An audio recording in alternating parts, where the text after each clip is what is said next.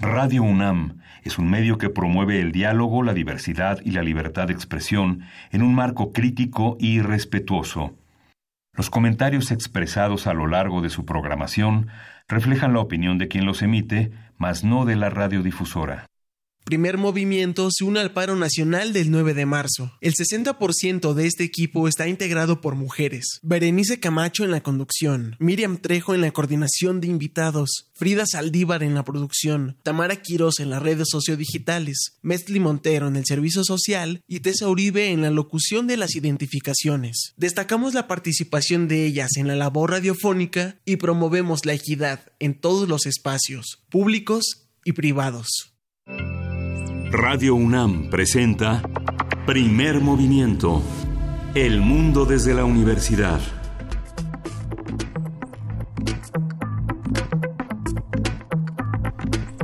Hola, buenos días. En este 9 de marzo que tiene sobre sí el hashtag 9M. Son las 7 de la mañana con 5 minutos aquí en la Ciudad de México y como se dará cuenta si nos sintoniza y nos sigue vía internet, yo soy Miguel Ángel Quemain y estaré durante las 3 horas de costumbre sin la presencia notoria de Berenice Camacho, una de las situaciones laborales y profesionales una de las presencias que más agradezco en mi vida laboral y profesional y en esta red de amistad fraterna que se extiende a mis compañeras Frida Saldívar, Miriam Trejo, Tamara Quirós y Mesli Montero. Estamos esta mañana en cabina, en los controles Arturo González, en la producción Uriel Gámez y en información Antonio Quijano.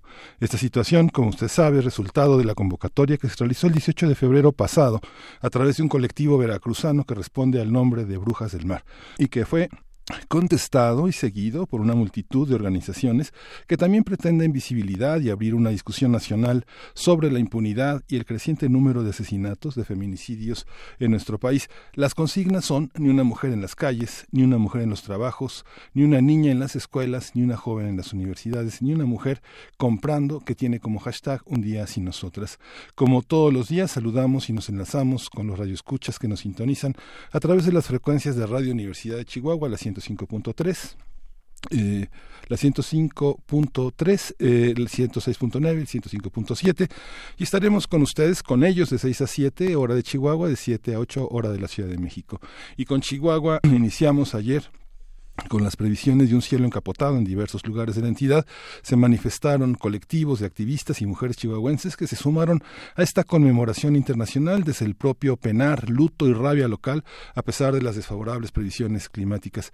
Colectivos y activistas por los derechos humanos de las mujeres, así como de familiares como familiares de víctimas de feminicidio se unieron para manifestarse en una caminata pacífica que partió de la glorieta de Pancho Villa hacia la Plaza del Ángel María Verde, Chihuahua, siguió también la lógica de los contingentes que al parecer permeó en todo el país. Los medios locales hicieron énfasis en que muchas mujeres se, eh, emprendieron de sus camisetas, algunas vestidas de color morado, otras de negro y algunas más sin ropa, con la leyenda pintada en su cuerpo, desnuda te incomoda, muerta no.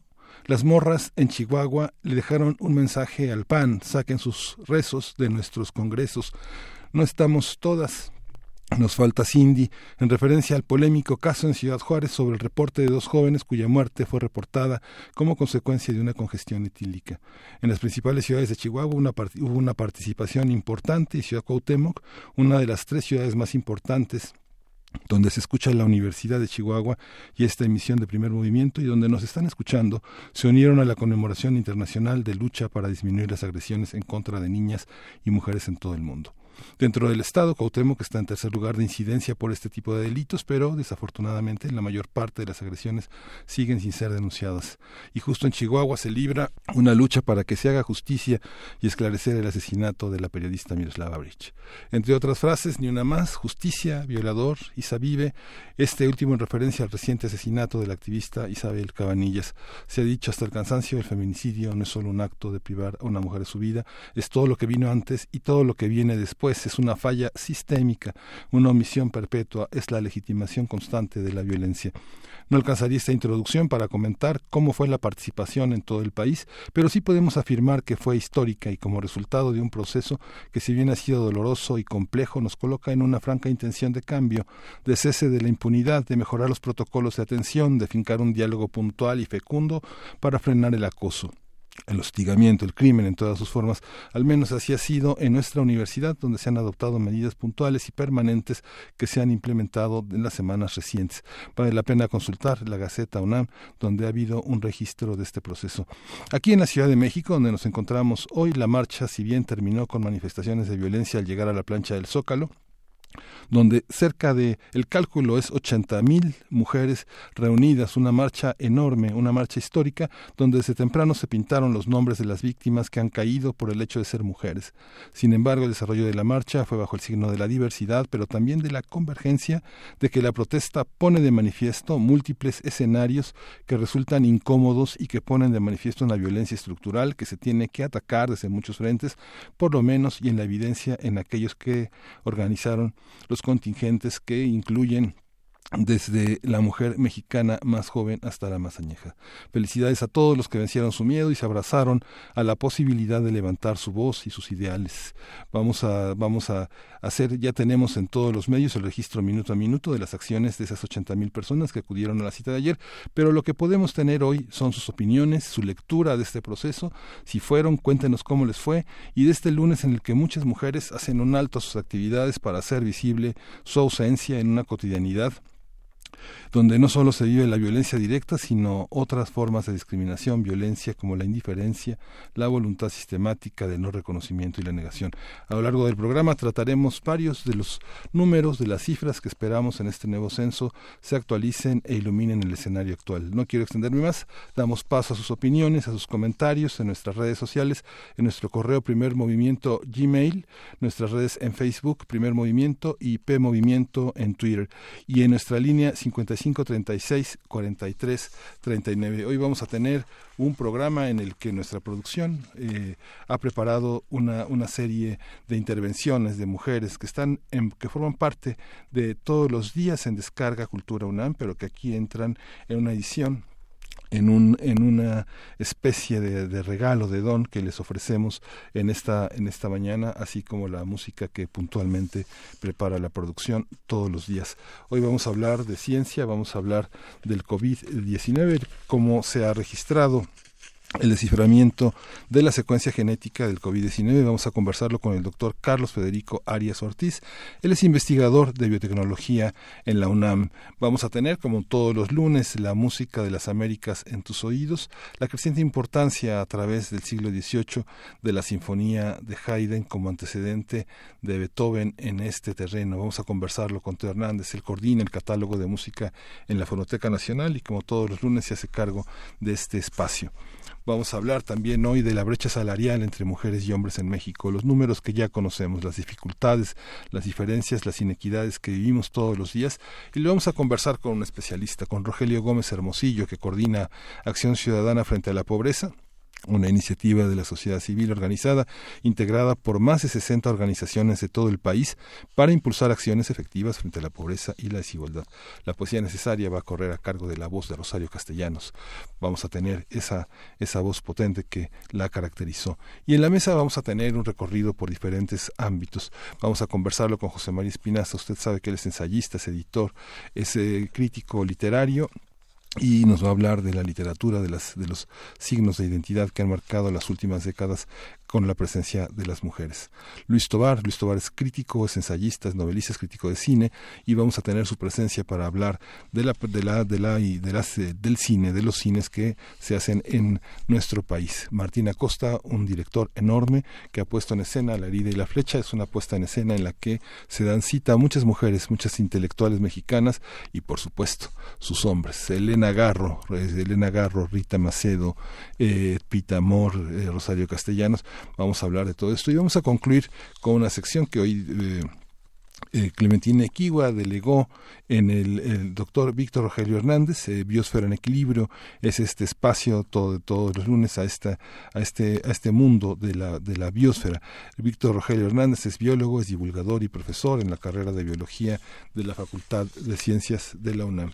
Y bueno, pues como todos los días vamos a empezar con música, vamos a empezar con Betsy Pecanins, nada menos, María en el Desierto. Vamos a oírla.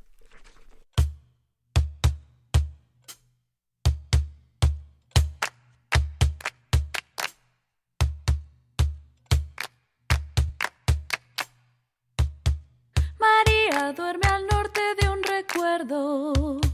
María duerme al norte de un recuerdo. María duerme al norte de un recuerdo. La vida ya no es parte de su sueño.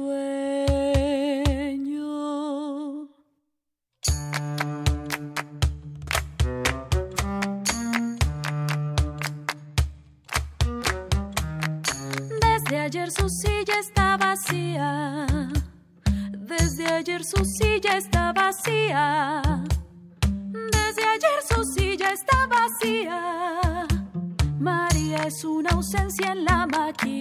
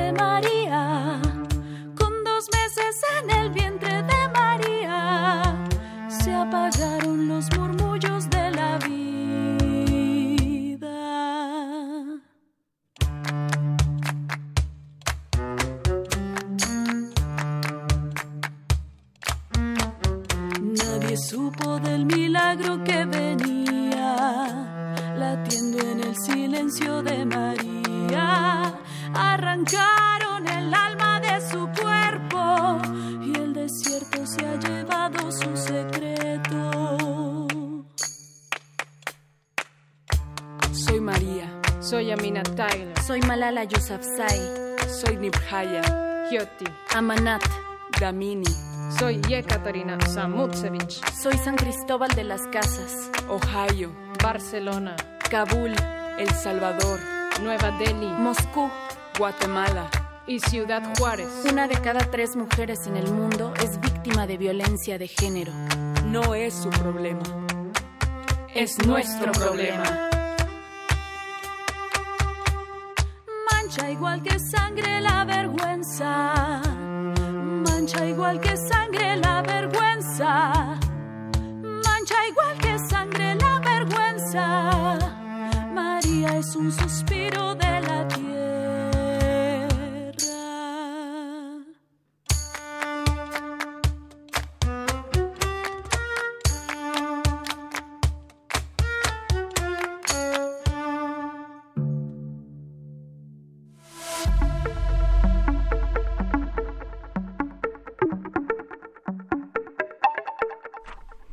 Investigadores de la UNAM lograron descifrar la secuencia genética completa del COVID-19.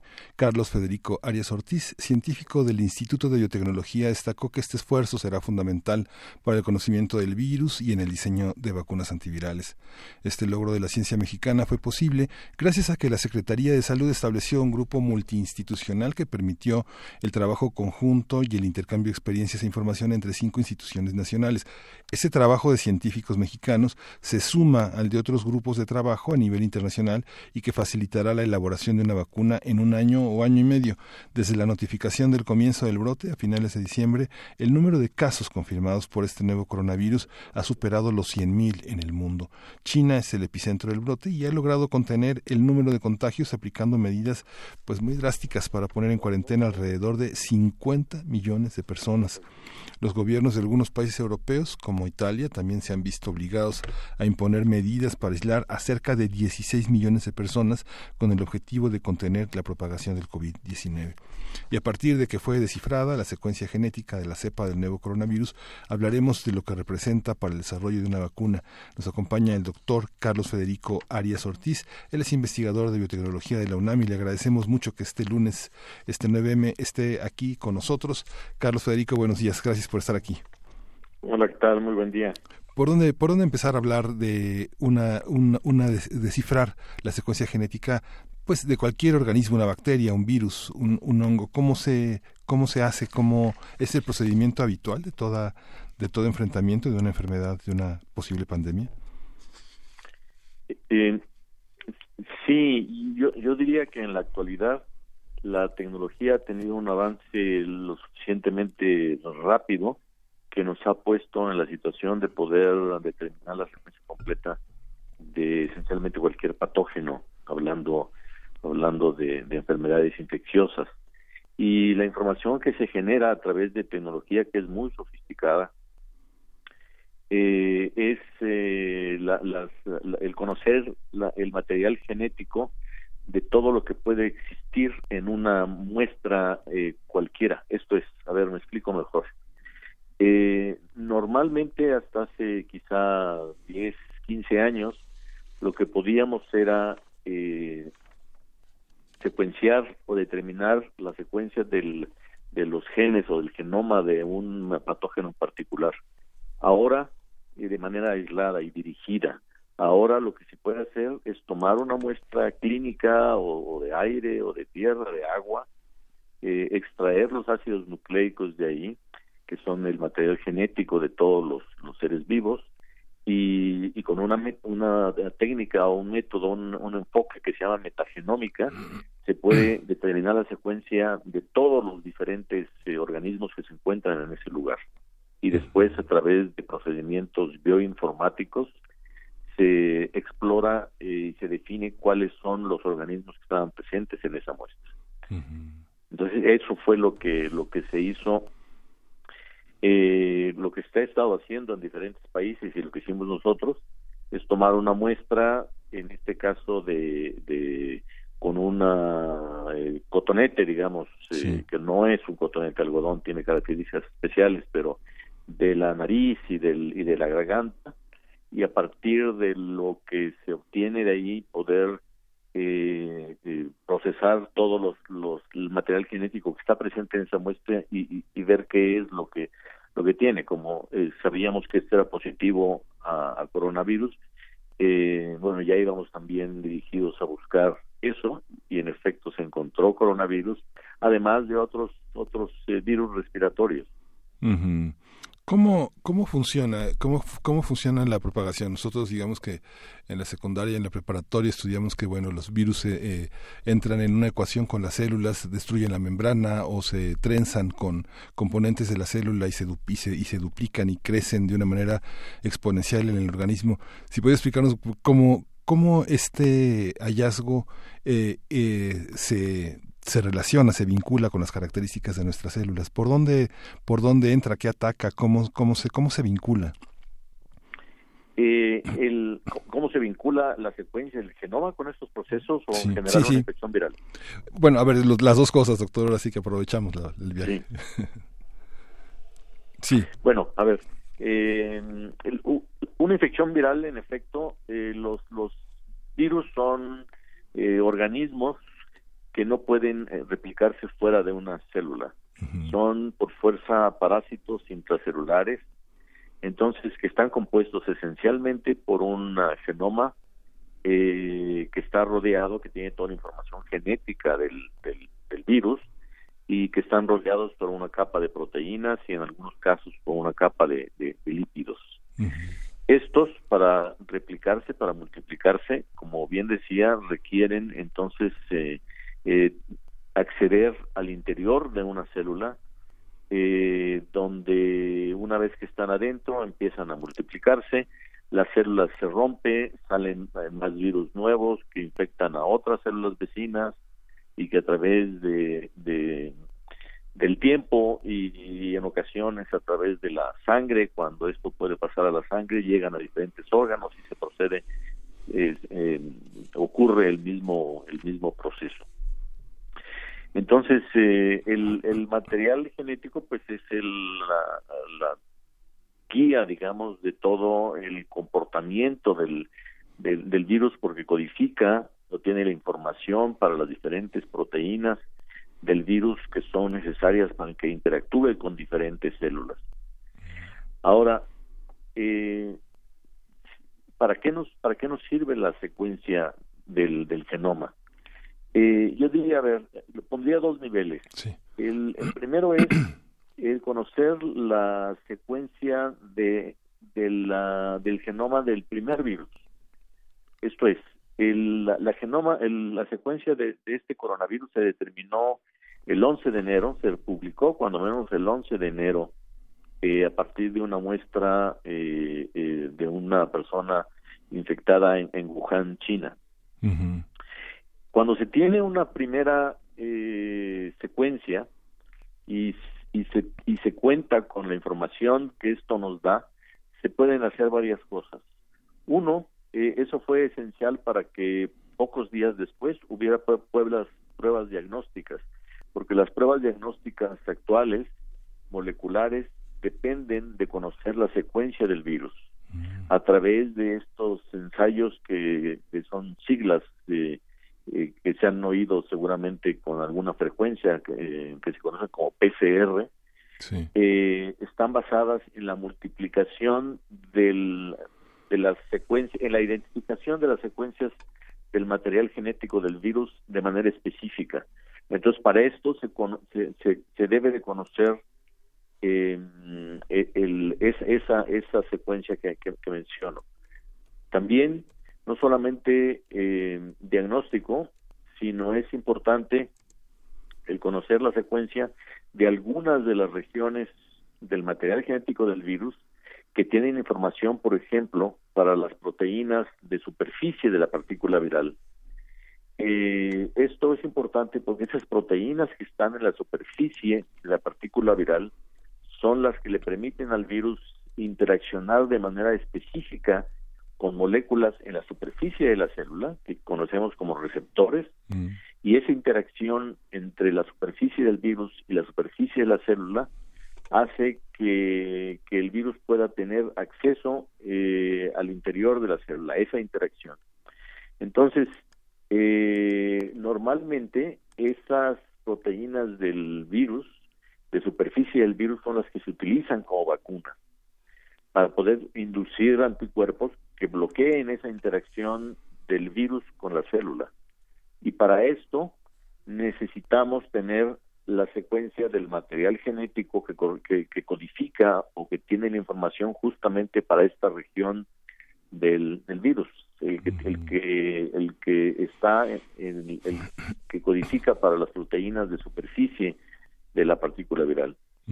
Y finalmente también el contar con, con esa información de, de, la estructura, digamos, de la eh, proteína de superficie del virus, que se determina a partir de la secuencia del genoma, eh, de, las, de los aminoácidos que están codificados en esta secuencia del genoma, nos permite hacer estudios estructurales para poder conocer en, tres dimensiones cuál es la forma de esa proteína y eso se logró también ah, de manera sobresaliente unos 15 eh, días después de tener el genoma eh, y a través de, ensayos de modelamiento molecular se pueden diseñar drogas, fármacos que puedan interaccionar con, es, con esa proteína y de la misma manera que lo hacen los anticuerpos bloquear la unión del virus a la célula y entonces servir como un como una eh, un tratamiento eh, que pueda reducir la multiplicación del virus en el organismo. Ahora esto es eh, cuando se tiene digamos acceso a la, a la primera secuencia del virus toda esta información es la que nos da pero después empiezan a, a a salir y a conocerse decenas y centenas de secuencias, las cuales no dan mucho más información que, que, que, lo que dio la original para los propósitos que mencioné. Sin embargo, tienen otros propósitos y otras eh, otras eh, eh, ventajas u otro interés el conocerlo. Digamos, en México, cuando determinamos la secuencia y la reportamos en el grupo, que, estuvo involucrado en esto, que eh, comprendió, a, como mencionaba, cinco instituciones, el, Instituto Mexicano de Seguro Social, el Nacional de Enfermedades Respiratorias, el Instituto de Nutrición, el Instituto eh, de Referencia Epidemiológica, el INDRE y la, UNAM, eh, tuvo como, como objetivo entonces determinar la secuencia de esto para poder tener eh, conocimiento de cuál era el, virus en particular que había llegado a nuestro país. Eh, y esto sirve, eh, en primer lugar yo diría que es un logro tecnológico que nos pone al mismo nivel que, que, los otros países que lo han podido hacer, porque como mencionaba es una tecnología sofisticada. Pero, pero además eh, nos permite de aquí al futuro tener esta, esta primera o estas primeras muestras, porque esto se va a seguir haciendo para las muestras de los otros casos que han aparecido en México, nos permite empezar a ver eh, la distribución, cómo, cómo eh, eh, se distribuyen estos virus o cómo se van a distribuir en el territorio nacional porque cada virus tiene como una huella, es como una huella genética, tiene ciertas peculiaridades, cambios muy pequeños que nos permite distinguir a un virus de otro. Entonces podemos eh, seguir, digamos, el camino y ver hacia dónde se están moviendo. Dentro del, país podemos también saber si el virus puede eh, eh, adaptarse, sufrir cambios para adaptarse a ciertos medios ambientes o a a cierto tipo de población dentro del país o dentro del mundo en, términos eh, generales. Mm. Entonces, lo que nos permite, a fin de cuentas, es entender mejor el, la, la, la, la, epidemia que, que seguramente tendremos aquí en el, en el país. Y también eh, eventualmente dar seguimiento a posibles cambios. En algún momento tendremos fármacos para, para contrarrestar la, la multiplicación del virus, medicinas, eh, y, nos, nos va a permitir ver eh, el surgimiento de variantes eh, virales que pudieran ser resistentes a esos fármacos. Entonces, digamos, es el, es el contexto general y la relevancia de contar con las secuencias del genoma del virus. Sí, todo lo que nos dice es verdaderamente fascinante. Hay una, hay una, hay muchas preguntas las que abre su, su, su comentario, pero hay una que, eh, que, que, no puedo dejar hacerle. Esta, hay un, hay un tiempo en el que el ataque a las células eh, se, se, fija de una manera específica, idiosincrática, en un organismo eh, distinto, por ejemplo, al de la gripe o al de la influenza H1N1, eh, el tiempo de destrucción en el que un organismo, se, un virus se apropia de un organismo y lo liquida, es distinto entre, entre virus. ¿En qué consiste su, su capacidad destructiva? Sí, hay, hay muchas características y diferencias entre diferentes entre diferentes virus. Hay algunos que son eh, capaces de replicarse de manera muy activa mm, en, en, una célula, por ejemplo, eh, poliovirus. Eh, los poliovirus, una vez que entra a una célula, eh, seis horas después, ya esa célula está llena de nuevas partículas virales y, y, y hay nuevos virus afuera. Eh, en el caso, por ejemplo, de, de, otros virus, en este caso no se, no se conoce bien, pero digamos con otros coronavirus a lo mejor toma 24 horas y hay algunos otros eh, virus con eh, lo que se conoce como ciclo de replicación, puede ser hasta hasta 48 horas y hay y hay otros que establecen una una relación más estable con el hospedero como es herpes ahí nos salimos de otro a otro tipo de virus que pueden permanecer en el organismo eh, de, manera latente y expresándose y replicándose de manera lenta sin dañar al, al organismo. Entonces todo esto depende del, de las características del virus que a final de cuentas están eh, definidas por el material genético del mismo. Usted decía, eh, inevitablemente va a llegar una, una, una, epidemia en México. Estas características que usted mencionaba, poblacionales, ¿a qué, qué, qué características tienen? No sé, a veces se, se busca una cosa y se encuentran muchas más. Pienso, por ejemplo, en el caso de los medicamentos contra la este, todo, todo lo que tenía que ver con la pulmonía, con la, con los bacilos de coge que, que producen, que producen estas enfermedades, terminaron siendo este antidepresivos y luego terminaron siendo una parte esencial de la construcción del Viagra. ¿Qué se encuentra? ¿Qué se encuentra en un virus como este? que en esta búsqueda se, usted piensa que se van a encontrar, que se, ya en esta secuencia genómica se encontrarán nuevas cosas? Bueno, eh, digamos, en este momento en términos de, de, fármacos, de drogas, hay cuando menos eh, 100 ensayos clínicos en, en China que van desde productos eh, caseros, eh, hasta eh, la, evaluación de, medicamentos que se han utilizado con virus eh, anteriores, como para ébola o para el MERS o el SARS, que funcionaron en cierta medida con esos virus y que se está evaluando la capacidad que tienen para poder detener o, bloquear, digamos, la replicación de, este nuevo coronavirus.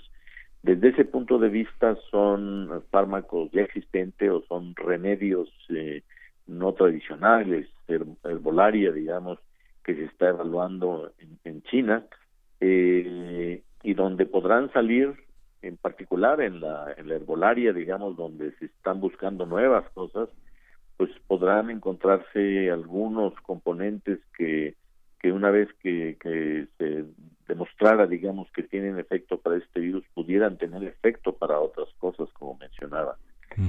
eh, pero esto es muy es, más en, el en el, en el campo de la serendipia que, que en la parte científica. Claro. En esta, en esta, en este trabajo colaborativo que han realizado varios científicos del mundo, entre ellos los nuestros, entre ellos los eh, científicos eh, mexicanos, ¿cómo, cómo se enfrenta, digamos, esta, esta, esta visión de las farmacéuticas. Las farmacéuticas también llegan y se sientan sobre los descubrimientos que financian los gobiernos, los grupos de científicos. Eh, ¿cómo, ¿Cómo se controlan estas, estas visiones? Digamos, en el mundo hay visiones que hoy se oponen de una manera muy radical al neoliberalismo que ha caracterizado, no podría funcionar la industria farmacéutica sin él. Esta, esta visión, ¿qué, qué, pronóstico segura frente a estos descubrimientos? ¿Quiénes son los dueños de este saber? ¿En qué, en qué manos se pondrán las posibilidades de que estos tenga, tengan una, una solución farmacéutica? Sí, pues lo, lo que ocurre normalmente en estas cosas es que los, los avances eh, eh, científicos, digamos, que llevan al desarrollo de vacunas o de tratamientos terapéuticos hasta, hasta eh, métodos diagnósticos, eh, son realizados. En estos casos hay un involucramiento muy importante de toda la comunidad científica para tratar de definir o de desarrollar estos eh, estos métodos que acabo de mencionar eh, en conjunto con eh, la parte científica digamos de diferentes eh, empresas farmacéuticas muy grandes. Pero sí es el, desarrollo científico está dado principalmente por, por académicos, lo que normalmente sucede es que esto se transfiere a las, a las compañías farmacéuticas grandes, porque ellos son los que tienen la capacidad de producirlo a gran escala, de probarlos, porque todo, todas estas cosas, tanto las vacunas como los fármacos, tienen que ser evaluados de manera muy cuidadosa para asegurarse, por un lado, de que son seguros, y por otro lado de que son efectivos. Entonces, la capacidad eh, para hacer estos, cuando hablamos de, de, miles de personas, pues las tienen las, las compañías farmacéuticas. Entonces, a final de cuentas, son, son ellas las que llevan a cabo estos, estos eh, ensayos. Y, lo que sucede también es que, como en el caso del, de los dos eh, problemas que hemos tenido con coronavirus previos como SARS y MERS. Eh, esto, como el SARS estuvo ocho o nueve meses con nosotros nada más, por ahí del 2002-2003, empezaron a desarrollar vacunas, pero desapareció, entonces se perdió el interés de las compañías. Y el caso del MERS se obtienen, hay brotes todavía, pero sobre todo en Medio Oriente, en Arabia Saudita en particular, muy de vez en cuando, pero digamos que el mercado no es lo suficientemente amplio como para que las compañías se esfuercen para tener fármacos contra ellos. eh, en este caso, eh, parece ser que este virus se va a quedar con nosotros eh, por muchos años. Yo creo que se va a dispersar a lo largo de todo, de todos los países y lo vamos a tener a final de cuentas como la influenza. Hace 10 años el H, H1N1, que también fue un nuevo virus que se volvió pandémico y después ya se quedó en la población infectándonos cada año. Entonces yo yo creo mi opinión es que esto va a ser lo mismo que va a suceder con este nuevo virus. Y entonces sí eso va a ser también un aliciente para que se hagan inversiones fuertes para poder tener fármacos y vacunas que puedan utilizarse de manera eh, continua como existen ahora para influenza. Sí, pensando en la historia, digamos, reciente del mundo, no sé, pienso en los últimos mil años de, eh, un organismo humano estable, pienso que eh, hay una cuestión cíclica, hay una parte en la que el organismo se presenta con disponibilidad a ciertas presencias virales, micóticas, bacterianas que hay en el mundo y que en determinados periodos eh, llegan, como por ejemplo, no sé, pienso la, la, la estabilidad, el, de este, las migraciones, eh, ciertos hábitos alimenticios, ciertos hábitos sexuales, eh, ¿Cómo, cómo, ¿Cómo interactúa esto con nuestra propia historia del cuerpo a lo largo de, esta, de estas historias? ¿Son pandemias que se, se presentan y se van? Eh, ¿Cuál es la historia un poco de, esta, de estas enfermedades a lo largo de nuestra vida en el planeta, como ya como, como seres humanos? No sé, de, Egipto a hoy, ¿no? Pienso. Sí, hay, hay yo, una cosa que, que es eh, importante eh, tener en cuenta es que la gran mayoría de las enfermedades humanas vienen de animales. eh, son enfermedades eh, eh, que, que, conocemos como zoonóticas porque fueron transmitidas de animales humanos en algún momento de nuestra historia. Por ejemplo, el sarampión. El sarampión eh, fue transmitido a la población hace aproximadamente cinco mil años, eso es lo que se calcula, mm. eh, de, ganado bovino a, humanos. Y después se adaptó a, los humanos y se ha mantenido en la población humana desde, desde entonces. Eh, y, es un virus ahora ya particularmente de, de, humanos solo, digamos, es el virus del sarampión, ya no infecta a vacas, vino de ahí, pero ahora ya se, se convirtió en un virus nuestro. Pero vino, vino originalmente de humanos. El dengue se piensa que hace 200 o 300 años pasó de, de, monos a, la población humana. Eh, el HIV también se piensa que pasó de, de, simios a, humanos y esto hace también quizá algunas eh, decenas de años.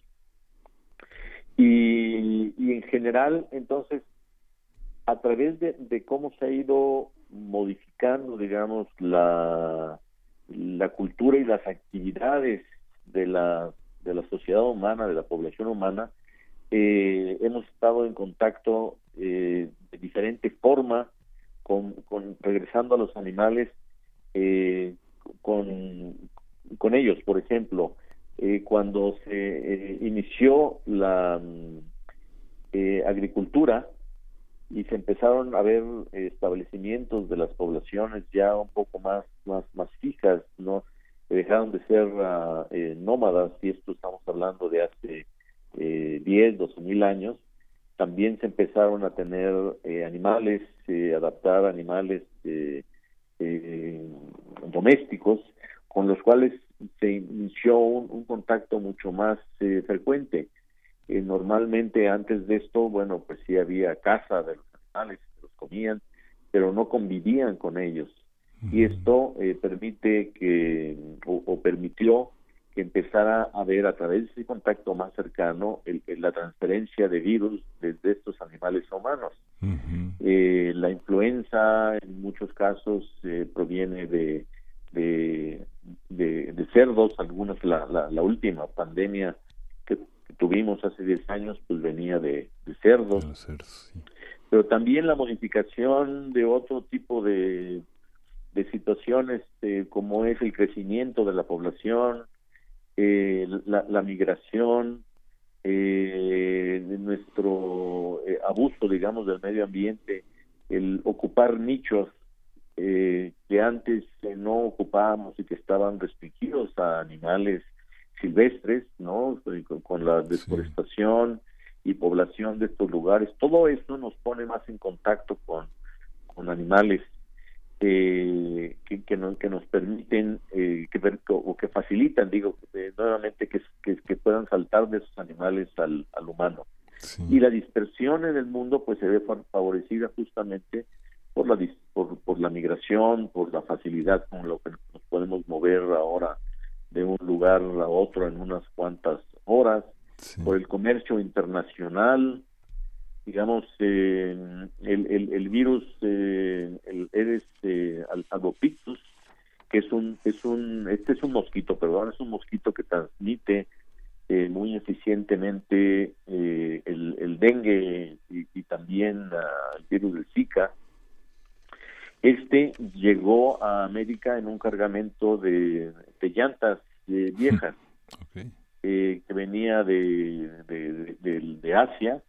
Eh, y estas miles de miles de, de, llantas viejas eh, pues seguramente están en el al intemperie las, las guardan eh, conservan eh, ciertas cantidades de agua en su interior ahí se replican los mosquitos y luego se mandan desde allá hasta el otro lado del mundo y ahí pueden venir y de hecho vinieron en 1985 en Texas eh, huevitos de este eh, mosco que antes no existía en América.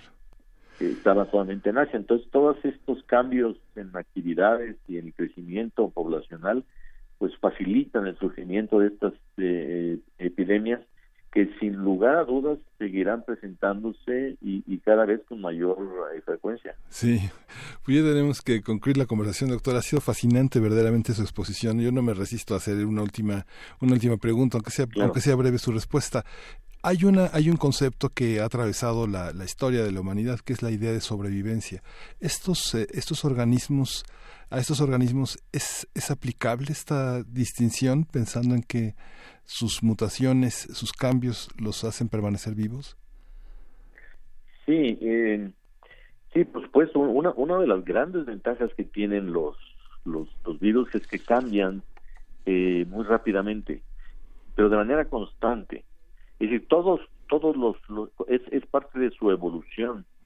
Todos los seres vivos eh, o todos los seres que, contamos con material genético eh, eh, sufrimos eh, o experimentamos procesos evolutivos. Esto se da porque se van haciendo cambios, eh, los que conocemos como mutaciones, eh, que en algunos casos como, como las bacterias o, o aún los animales, los humanos, estos cambios son muy lentos, pero los virus y en particular los virus que tienen material genético como este coronavirus, que está hecho no de ADN, sino de ARN, eh, eh, tienen cambios eh, mucho más frecuentemente. Entonces, lo que normalmente sucede es que en una población, si tenemos una única partícula viral que tiene una, una secuencia determinada en su genoma, cuando eso se multiplica y tienes a partir de ese se generan mil eh, nuevas partículas virales. Cada una de esas partículas virales dependiendo del virus pero digamos cada una de esas partículas virales seguramente tendrá un cambio ya un, error en relación en la replicación un cambio una mutación en relación al, al, al original cuando era la, secuencia única.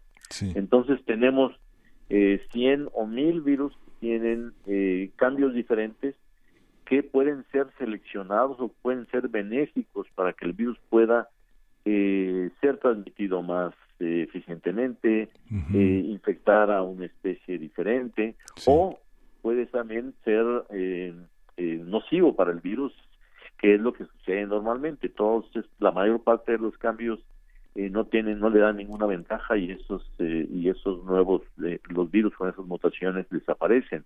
Pero en ocasiones esos pueden favorecerle adaptarse a diferentes condiciones ambientales o, de hospederos. Y entonces yo diría que, que estos patógenos tienen garantizada la supervivencia gracias a la versatilidad eh, de su y plasticidad de, su genoma. Entonces eh, es difícil pensar en que en que van a, a, desaparecer. Yo creo que estos han estado desde desde cientos y probablemente miles de millones de años con nosotros y seguirán estando ya sea con nosotros o con los organismos vivos que estén aquí dentro de 200 años. Sí, pues doctor, pues muchísimas gracias por esta conversación, doctor Carlos Federico Arias Ortiz, investigador de biotecnología de la UNAM, le agradecemos esta mañana que nos haya este, iluminado tanto en este terreno. Muchas gracias. Un placer. Muchas gracias, doctor. Hasta luego. Pues vamos a ir con música, quédese con nosotros porque todavía hay mucho más en primer movimiento. Vamos a escuchar de Masta Cuba y Maribé Renacer.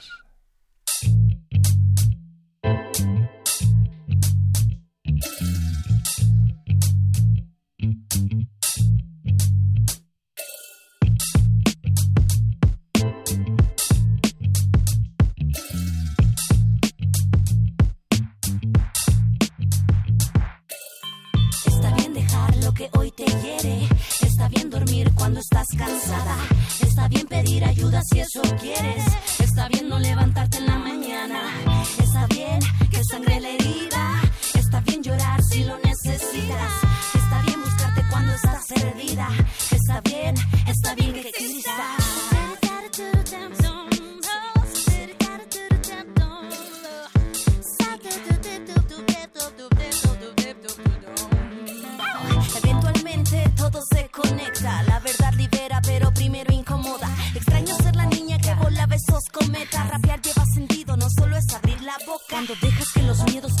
Gobiernen. Cuando el ego inyectado son plantillas del Estado. Cuando la dominación va atrapando al corazón. Frustraciones sin sentido, sin razón. Yo, yo, yo experimento el mundo un poco más intenso. Para ser libre comencé por ser honesta. Consciente que mi entorno es un reflejo de mi adentro. No apagaré mi luz aunque camine donde apesta. Cuando dejas que tu mente ya no sé el puente que te lleve al presente y te libere plenamente, sintiéndote consciente, así es como se ama, transformando la palabra que te llevará a la calma. No escribo, tal vez no sobrevivo. A veces diosa, otras cadáver y pulsa. Lo material debe ser solo el camino, aunque todo se nuble, seguiré uniendo los puntos. Estado positivo, libertades y sonrisas, nena. Renacer de las cenizas, como ave fénix, sintiéndote plena, nena. Again, renacer de las cenizas. Yo tengo el alma opaca, opaco es este mundo. A donde yo me mueva y estará mi hogar. Nos están matando y ese es el asunto. Me encuentro en pleno desencuentro espiritual. Siente la brisa donde el cosmos se desliza. Es una oleada de energía femenina. Si las ancestras te acompañan a la cima, toda esa claridad será tu guía.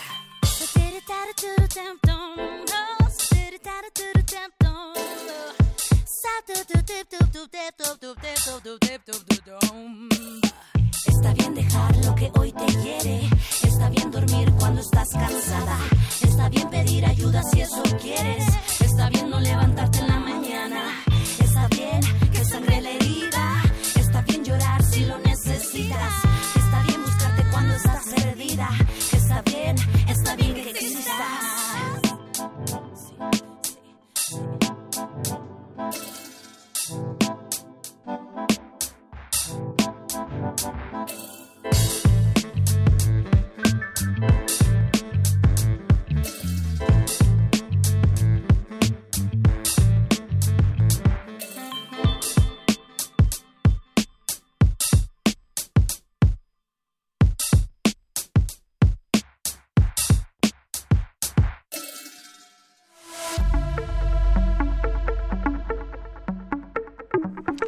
Estamos en la música de las Américas en tus oídos. Es el turno de Teo Hernández. Hoy vamos a hablar de la creciente importancia a través del siglo XVIII de la sinfonía y de Haydn como un antecedente, como un gran maestro, de Beethoven, que también fue un mentor de Mozart. Eh, Teo Hernández, buenos días, ¿cómo estás? ¿Qué tal? Muy buenos días. Oye, pues hoy un día sin mujeres. Este, me, me parece una iniciativa verdaderamente extraordinaria y vaya que vaya que hacen falta, ¿no? Sí, vaya que hacen falta. Eh, y, y, hoy vamos a hablar de un mundo de hombres, que un, un, mundo de hombres entre estos músicos que atraviesan el periodo de la Revolución Francesa y que lo atraviesan de una manera muy potente en el caso de Beethoven y en el caso de Haydn también. ¿no? Exactamente, sí. Mira, vamos a hablar justamente de, de la época de Haydn como principal, eh, digamos, modelo de Beethoven como compositor de sinfonías.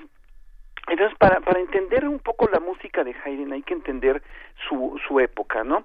Haydn nació en 1732 y murió, y murió en 1809. Esto es, como, como bien dijiste, atraviesa un periodo histórico sumamente importante. Eh, Haydn va muy muy joven, este, de hecho prácticamente de niño, es ese tenía una voz preciosa y entonces está en la en la catedral de San Esteban como niño corista. Y cuando cambia de voz, un buen día le dicen, "¿Sabes qué? Vete y se va y lo dejan en la calle, literalmente en la calle, él no sabe qué hacer y se va a buscar trabajo. Este es un punto, me parece, muy, muy interesante de, de, de conocer de la, de, la biografía de Haydn, porque nos muestra la época tal cual es, ¿no?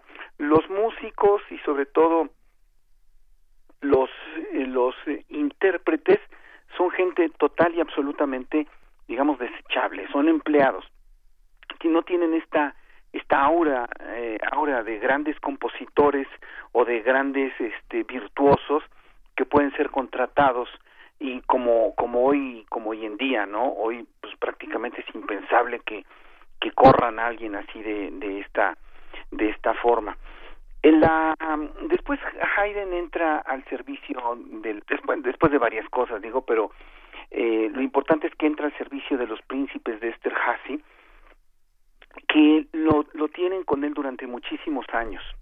¿Por qué es importante también este otro dato? Porque nos dice que Haydn trabaja en una corte que tiene una orquesta y de alguna forma él lo que hace todo es eh, bajo supervisión de los gustos del príncipe que esté en ese momento. ¿Por qué es importante? Porque justamente es la época del, del cambio. Después de Haydn, lo que le va a tocar a Beethoven ya no es un príncipe que diga algo, sino de alguna forma un público formado a partir de conciertos de paga. Entonces, esta época de cambio es, es fundamental en la historia de la música, además para entender cuál es el cambio que se da en los, en los gustos, y no solo en los gustos, sino en qué es lo que la gente quiere de una obra musical. Me parece que esto es fundamental para poder entender el papel de la sinfonía como, como forma. Eh, y lo que sucede más o menos es, más o menos es esto. Eh, la música más importante de toda la música que, se creía que podía dar un mensaje era la música vocal. Esto sucedió durante todo el periodo barroco. Y en este en esta época de donde Haydn donde Haydn vive es una época donde eh, los filósofos, los eh, la gente, los pensadores empiezan a, a, a creer que la música como fenómeno absolutamente abstracto puede ser ideal y portadora de conocimiento, cosa que no había pasado en el periodo anterior donde, repito, la música vocal era lo más importante, porque la palabra, a su vez, era la que daba los mensajes. Y la música era un, un soporte a esa palabra. El, esta época, repito, es la época en donde se da ese tremendo cambio y Haydn consolida la forma sinfonía como la forma instrumental por excelencia. Entonces lo que vamos a escuchar es este una sinfonía de Haydn, la sinfonía llamada Londres, Mm, que es muy curioso que se llame Sinfonía Londres, porque en realidad las últimas 12 sinfonías de Haydn, todas son las sinfonías que compuso en Londres, Sí. porque bueno, terminando un poquito con la biografía de Haydn, Haydn trabaja muchísimos años con los príncipes Esterhazy, de hecho son varias generaciones. Cuando se muere el, el príncipe Nicolaus, eh, tiene algún problema con el heredero y entonces queda relativamente libre y hay un empresario, Solomon, que lo contrata para ir a Londres. Este otro dato es, es muy interesante porque son los primeros conciertos de paga que se dan, digamos, en forma sistemática, que un empresario contrate a un músico para que vaya a, a hacer sinfonías y a dirigir sinfonías a otro país es sintomático de un cambio muy importante en la forma como se relaciona la música con el público, porque aquí lo que estamos viendo es que ya no hay un patrocinador tipo un príncipe que toma todas las decisiones, se tiene que tomar muy en cuenta lo que piense el público, porque si al público no le gusta, pues entonces es un fracaso para el empresario, cosa que no era, que no pasaba anteriormente, con un patrón que pagaba absolutamente todo. Y bueno, eh, Haydn hizo muchísimas sinfonías, esta es la sinfonía 104, y es un desarrollo paulatino a través de desde las primeras sinfonías de Haydn hasta hasta hasta estas últimas que repito de alguna forma consolidan la forma la forma sinfonía y la y la convierten en la forma instrumental por excelencia. Sí, increíble. Bueno, ya, ya, lo, ya, ya lo estamos escuchando, Teo. Bueno, es una historia, es una historia fascinante porque es una casualidad que lo coloque en Londres, en una, en una Europa en la que los encargos musicales están floreciendo para el protestantismo, ¿no? Es algo que va a ser como un signo que, que va a llegar al siglo XIX, pero bueno, pues te agradecemos muchísimo esta, estas introducciones y estas, y estas periferias tan centrales que, que estableces con una música que está, pues está en todos los medios ahora porque se conmemora Beethoven, pero que pocas veces se ve en estas, en estos aspectos tangenciales que son tan importantes. Muchas gracias, Teo. No, pues al contrario, gracias a ustedes y, recordar, bueno, simplemente que los genios no se dan solos, ¿no? Sí. A Beethoven le, le, tocó la época, eh, una época donde florecía justamente en lo que él era bueno, en la música instrumental, supo aprovechar esto y no, por así decirlo, no es casualidad que, que, que, se diera una figura como la, como la de Beethoven. Sí, pues muchas gracias, Teo. Aprovechamos para despedirnos de la radio universitaria de Chihuahua. Nos escuchamos mañana. Ojalá y nos cuenten cómo les fue, cómo les fue en este, en este mundo de marchas en las principales ciudades de Chihuahua que no se quedaron al margen ni del mundo ni de México. Quédese con nosotros aquí en Primer Movimiento.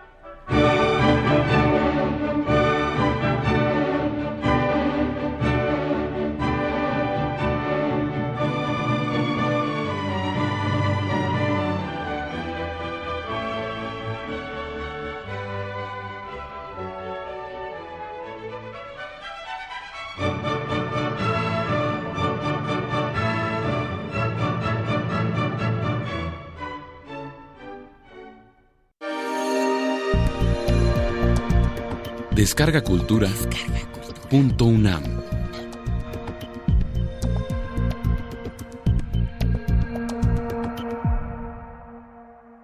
Invencible. Luisa Valenzuela.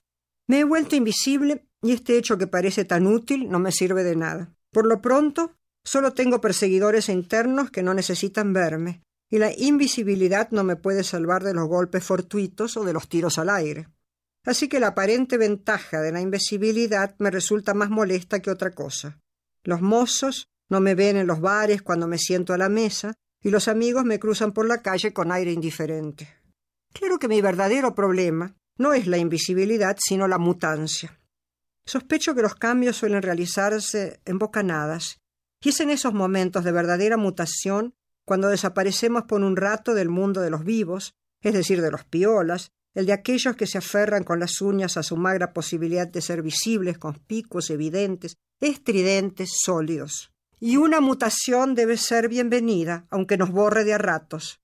Tenemos que aprender a ser incautos.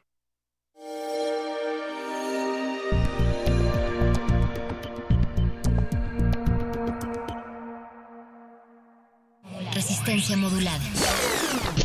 Estimadísima audiencia, del 4 al 13 de marzo, el horario de resistencia modulada será de las 21 a las 23 horas.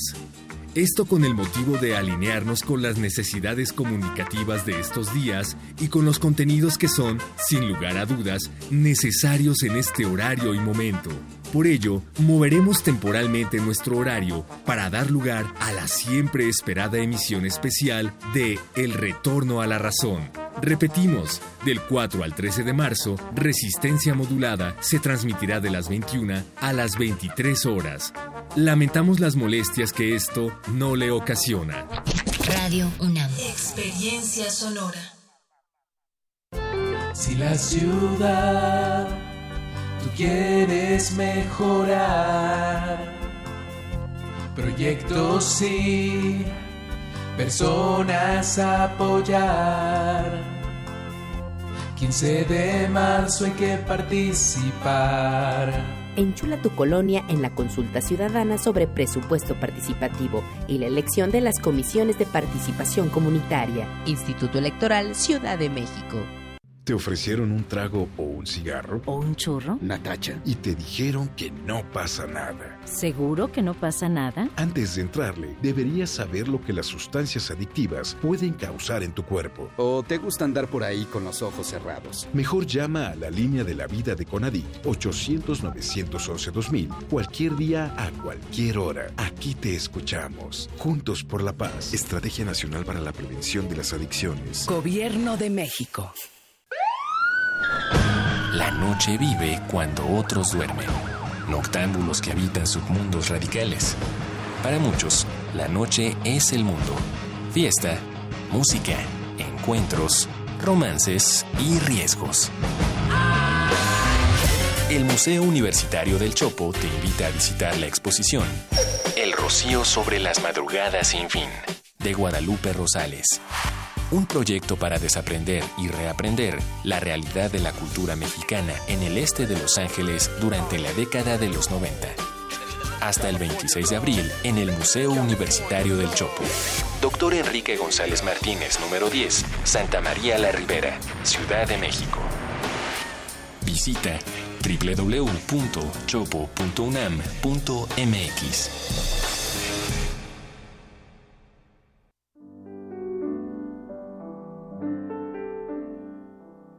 Carmen Villoro, de Delfín desde el principio, Escoba.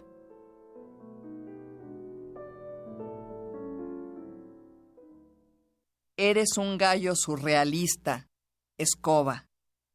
Con la cresta hacia abajo, pintas la madrugada, borras la luna en el papel del cielo es tu rezo de espigas un anuncio. Si mueves tu cintura de provincia, amanecen los pájaros. Rascas la calva gris del pavimento, las calles sueltan otra vez las trenzas. Algunos coches comienzan a ser ríos.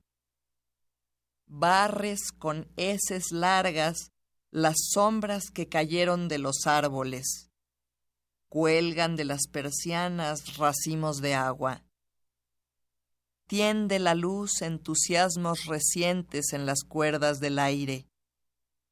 Tu voz de lija blanca despeja otras ciudades. Yo despierto.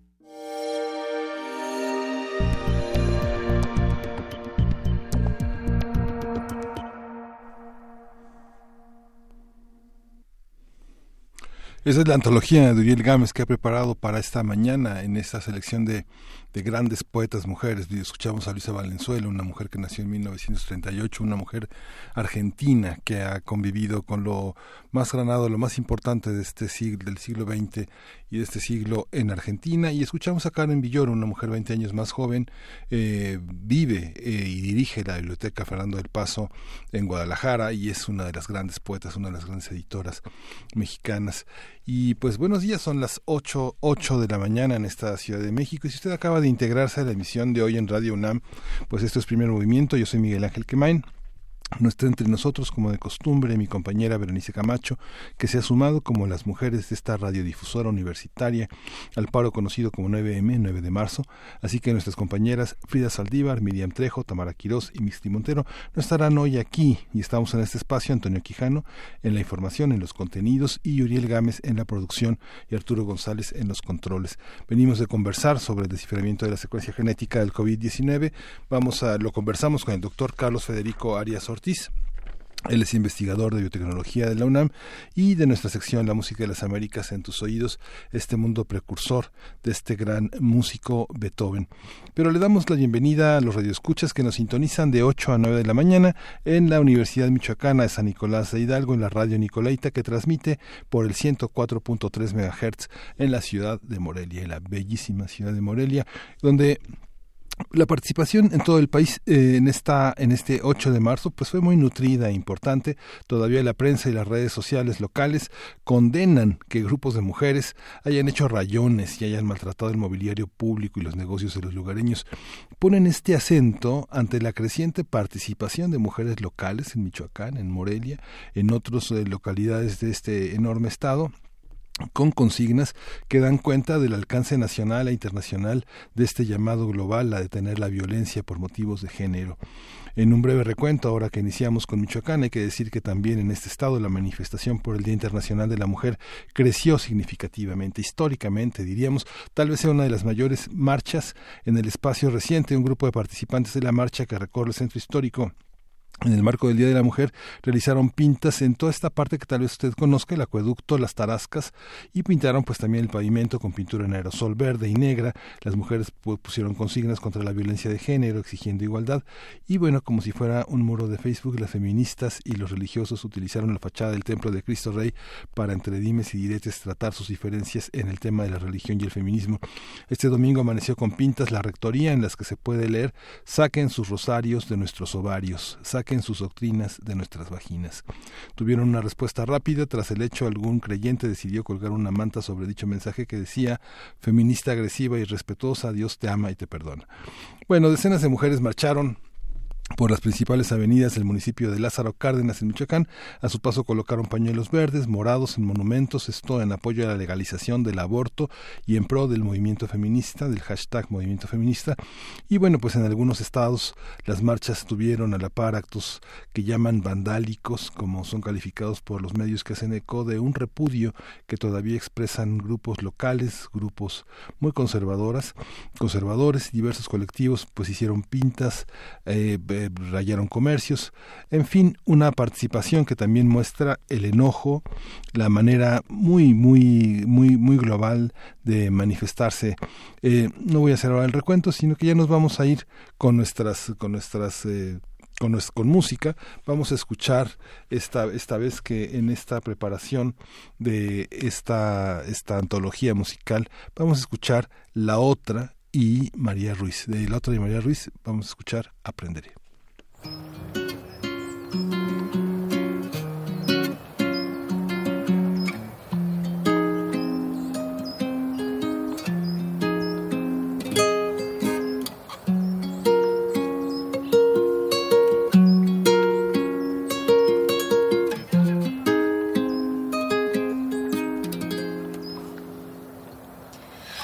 Cuido mis alas porque hay días en que parecen tan frágiles como el papel.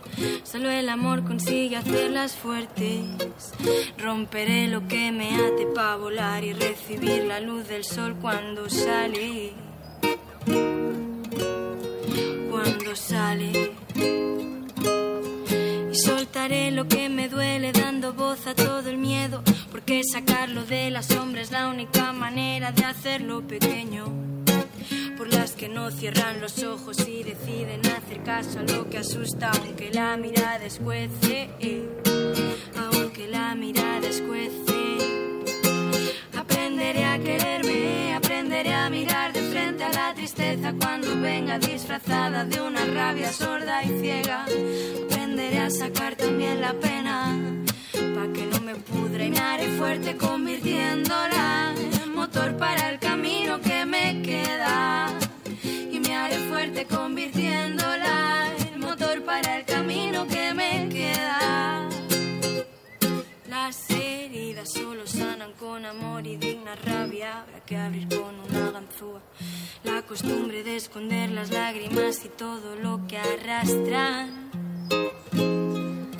Habrá que aprender a soltar a viva voz y con la cara mojada. Ya no quiero andar siempre con mi máscara de hierro. Me enseñaron a llevarla contra todo lo que falta. Pero no me deja verme, no me deja verte. Tantas veces es un nudo que rodea mi garganta. Ya me falta el aire hace tiempo que me falta. Aprenderé a quererme, aprenderé a mirar de frente a la tristeza cuando venga disfrazada de una rabia sorda y ciega. Aprenderé a sacar también la pena, pa' que no me pudre, me haré fuerte convirtiéndola en motor para el camino que me queda. Y me haré fuerte convirtiéndola en motor para el camino que me queda. Para, para, para, para,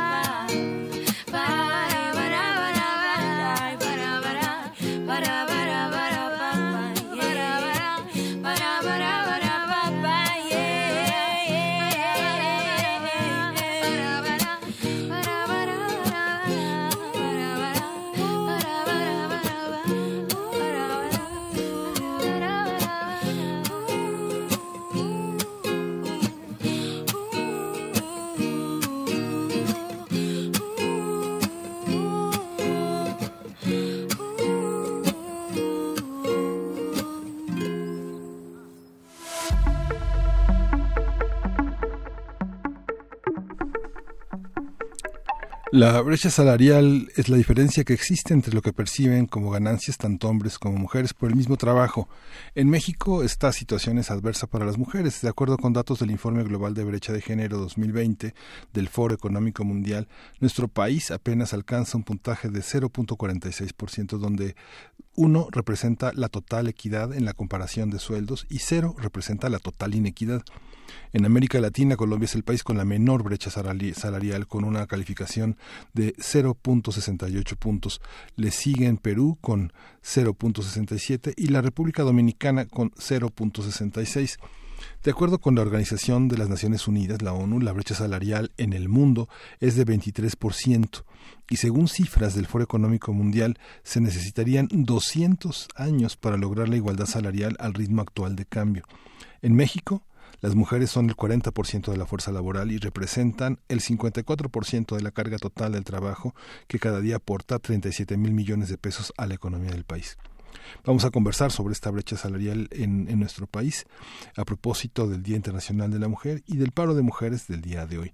Está con nosotros Rogelio Gómez Hermosillo, usted lo conoce, ya ha estado con nosotros, él coordina Acción Ciudadana frente a la pobreza. Es una iniciativa de la sociedad civil organizada, está integrada por más de 60 organizaciones en todo el país para impulsar acciones efectivas frente a la pobreza y la desigualdad y pues por supuesto para dárnoslas a conocer. Rogelio, buenos días, qué bueno que estás hoy con nosotros hablando de esto. Con mucho gusto, Miguel Ángel, a la orden. ¿Por dónde, por dónde empezar a hablar de, de esta brecha? Ese es la inequidad, el signo de sí. identidad, ¿no? Y, y justamente como, como acción ciudadana frente a la pobreza lo establece, pues es una fuente de pobreza, ¿no? Una, un, un, empobrecimiento gradual, sobre todo para el ámbito en el que las mujeres eh, se, la, se las libran solas, ¿no?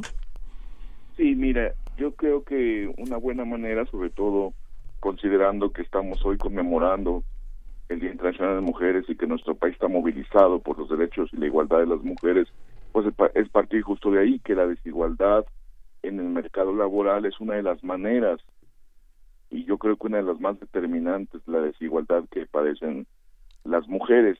Es una desigualdad eh, que tiene raíz pues económica porque desde el mundo del trabajo ya empiezan a, a tener barreras y empiezan a tener situaciones estructurales que les dificultan estar en condiciones de igualdad con, con los hombres, más allá del mérito, la condición específica de cada persona, porque en estos temas hay muchos de, de los varones, de gente como nosotros, que, que, luego, luego se siente agredida, pero no, pero si está una mujer, no estamos hablando de eso, estamos hablando de condiciones estructurales que afectan al conjunto de la población, en este caso, por su condición de género, por ser mujeres. Entonces, mira, el punto para decirlo en sencillo es las mujeres tienen mayores dificultades para poder incorporarse a un trabajo remunerado y una vez que se incorporan a él, tienen mayor desempleo, tienen menores salarios y además todavía tienen que cargar de todos modos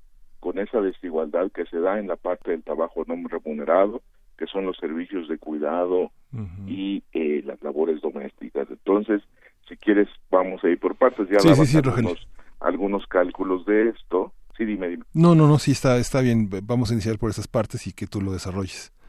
Bien. Eh, ya dabas algunos datos de esto en la introducción, de cálculos de organizaciones internacionales. Eh, nosotros estamos estimando que la participación laboral de las mujeres en, en el mercado de trabajo, en edad de trabajar, es el 42%. Es más baja, como bien decías en la introducción, que el promedio de América Latina. Es de las más bajas de América Latina y comparada, digamos, participación laboral de mujeres y participación laboral de hombres, las mujeres tienen en México el 42, los hombres el 75%. De hecho, la gran mayoría de los hombres que no están, no participan en, en el mercado laboral, la gran mayoría es porque están estudiando, una parte también de las mujeres, pero digamos la diferencia es es es grande, ¿no? Son, más de 30 más de 30 puntos y quizá el dato que llama más la atención es que nuestro mercado laboral es de los peores de América Latina y también en esto.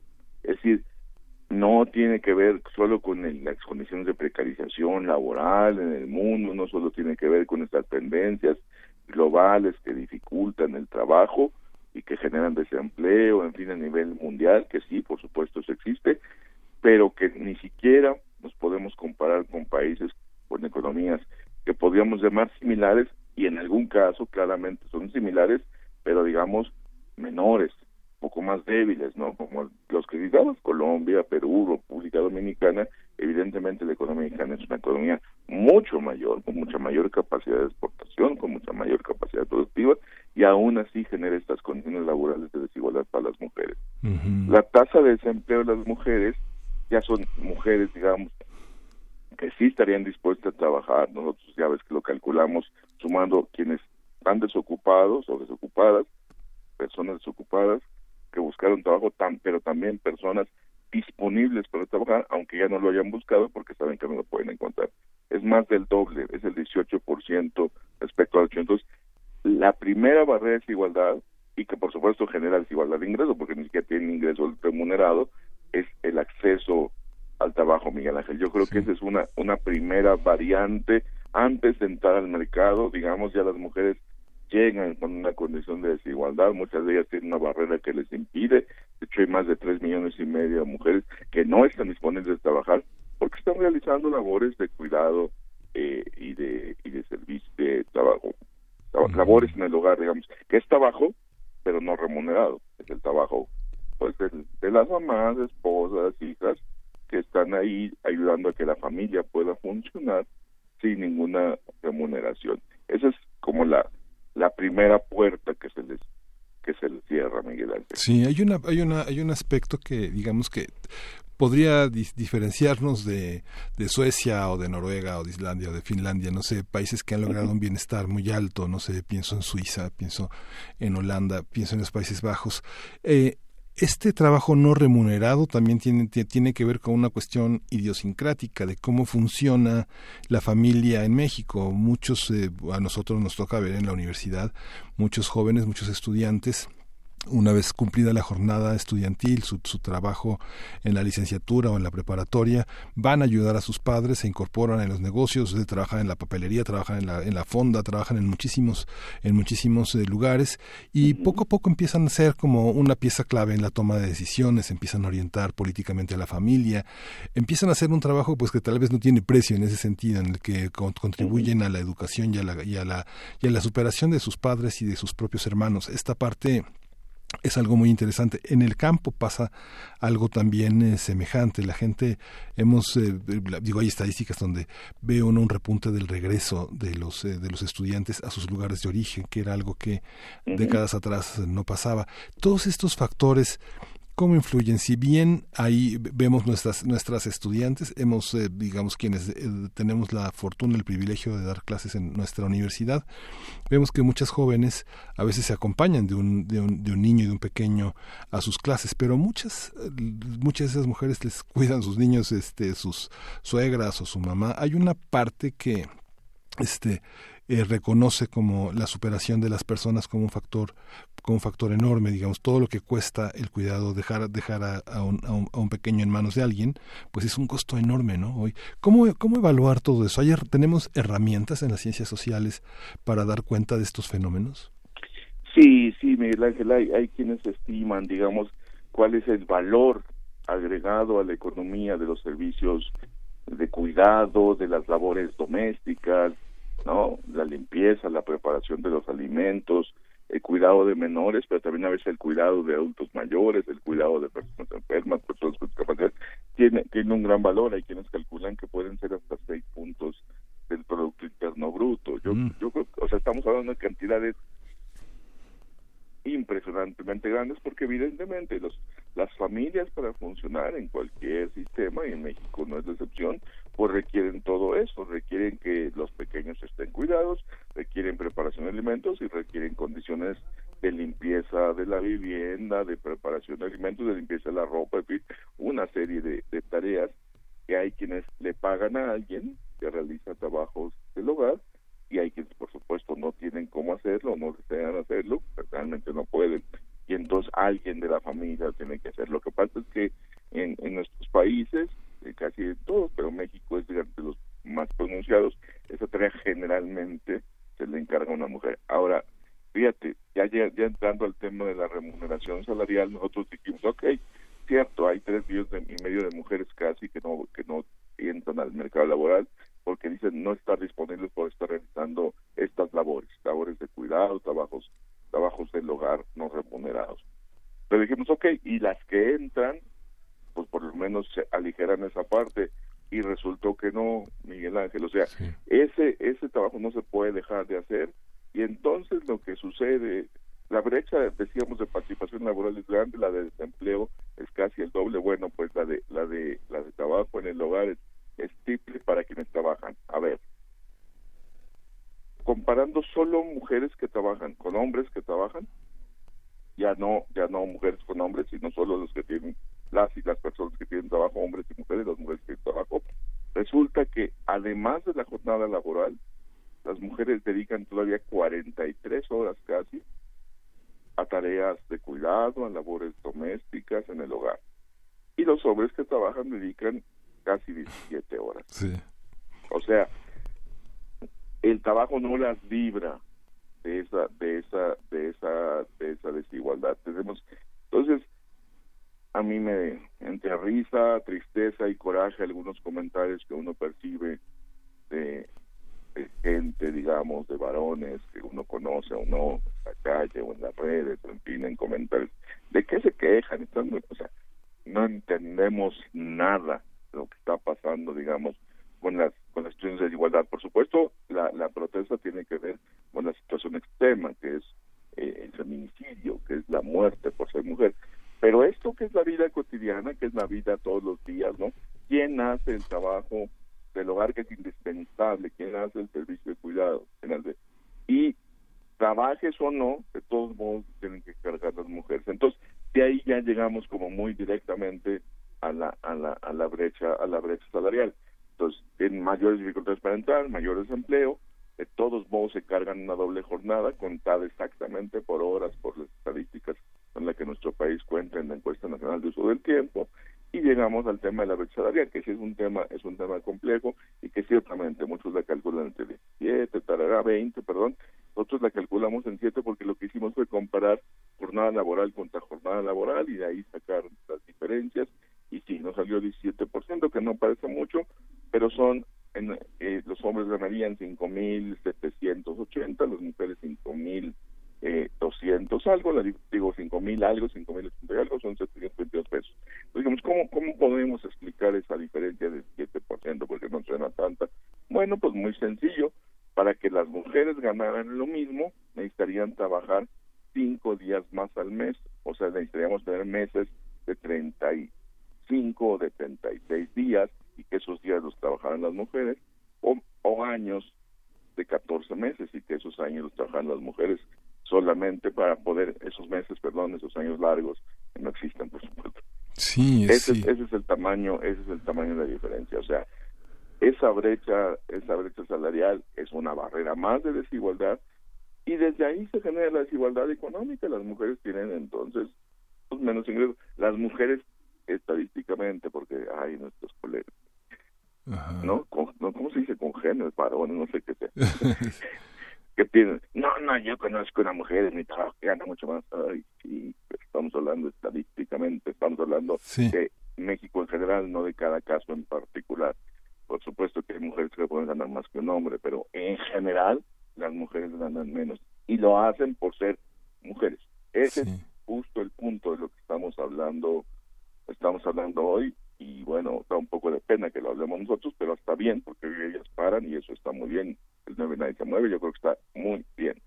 Sí, Rogelio, esta, esta parte que tiene que ver también, estas, estos indicadores, estas formas del trabajo en, en las mujeres, eh, eh, es muy distinto, digamos que si uno tiene un parámetro entre el trabajo eh, en el servicio público y el trabajo en la iniciativa privada en, los, en las empresas, es radicalmente distinto. El tema, por ejemplo, de las prestaciones tienen también, están bajo ese signo.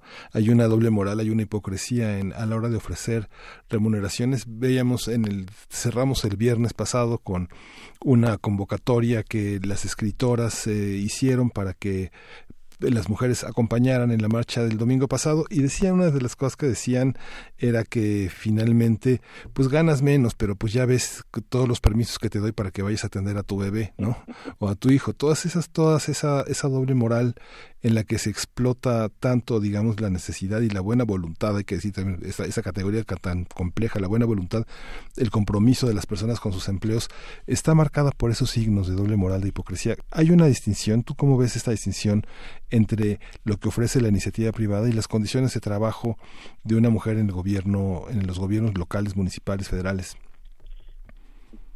son estas condiciones estructurales. A mí me llamó mucho la atención eh, ver una, una, una nota de un análisis que hicieron con las ofertas, los puestos directivos y los puestos en general que se reportan en los portales de transparencia de los gobiernos, y ahí, por parar que los puestos ocupados por mujeres, que están en el mismo tabulador, ¿no?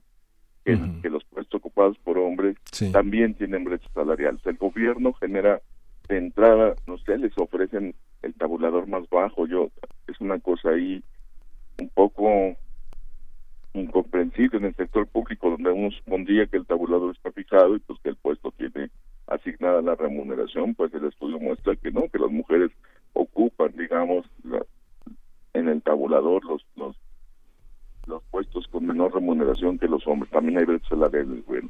Y fíjate que hay una hay una condición estructural que, que duró todo un siglo en la ley federal del trabajo y que apenas se acaba de, reformular la ley y por lo tanto no ha cambiado en la vida real, va tiene que ir cambiando porque la ley se acaba de, reformar, que es de entrada la, la, la ley federal del trabajo y la ley del INSS excluían por ley a las trabajadoras del hogar, del seguro social, de una jornada laboral eh, razonable.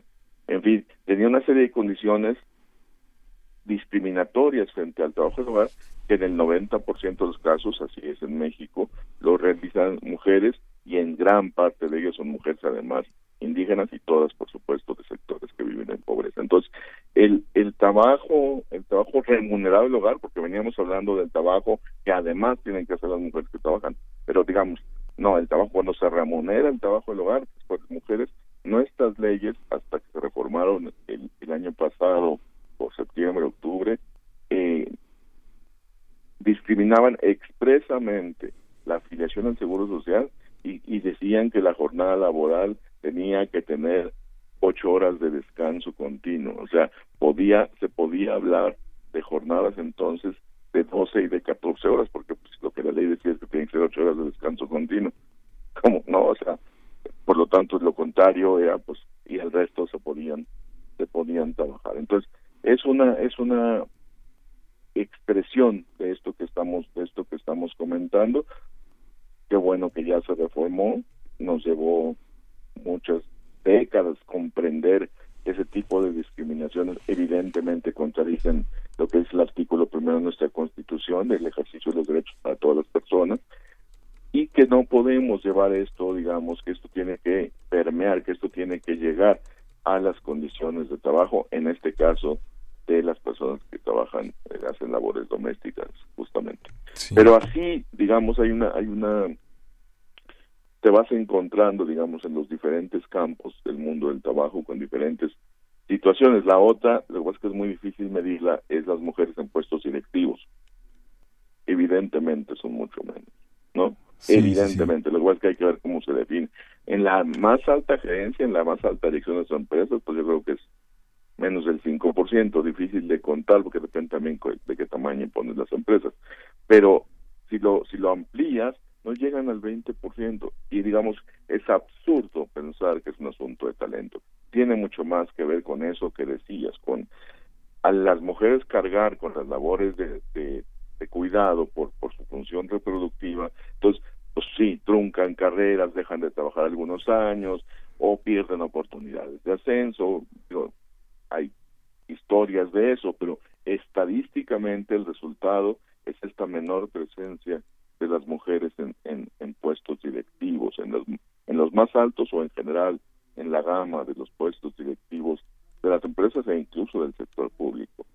Sí, es tremendo, bueno, eso que comentas, eh, es, tremendo, porque finalmente, no sé, uno ve eh, las maneras en las que se contrataban a los funcionarios en, la, en, las administraciones anteriores, todavía el programa de Trabaja en, donde era la fuente de la bolsa de trabajo del gobierno federal, en la que se sometía a concurso, por lo general en tres rubros, un examen de conocimientos generales en las que se cumplimentaba el conocimiento de la ley, el conocimiento del puesto, otro el tema de la trayectoria. Y finalmente en la mayoría de los puestos la entrevista con el director general, que por, que por supuesto en el 99% de los casos es hombre, ¿no?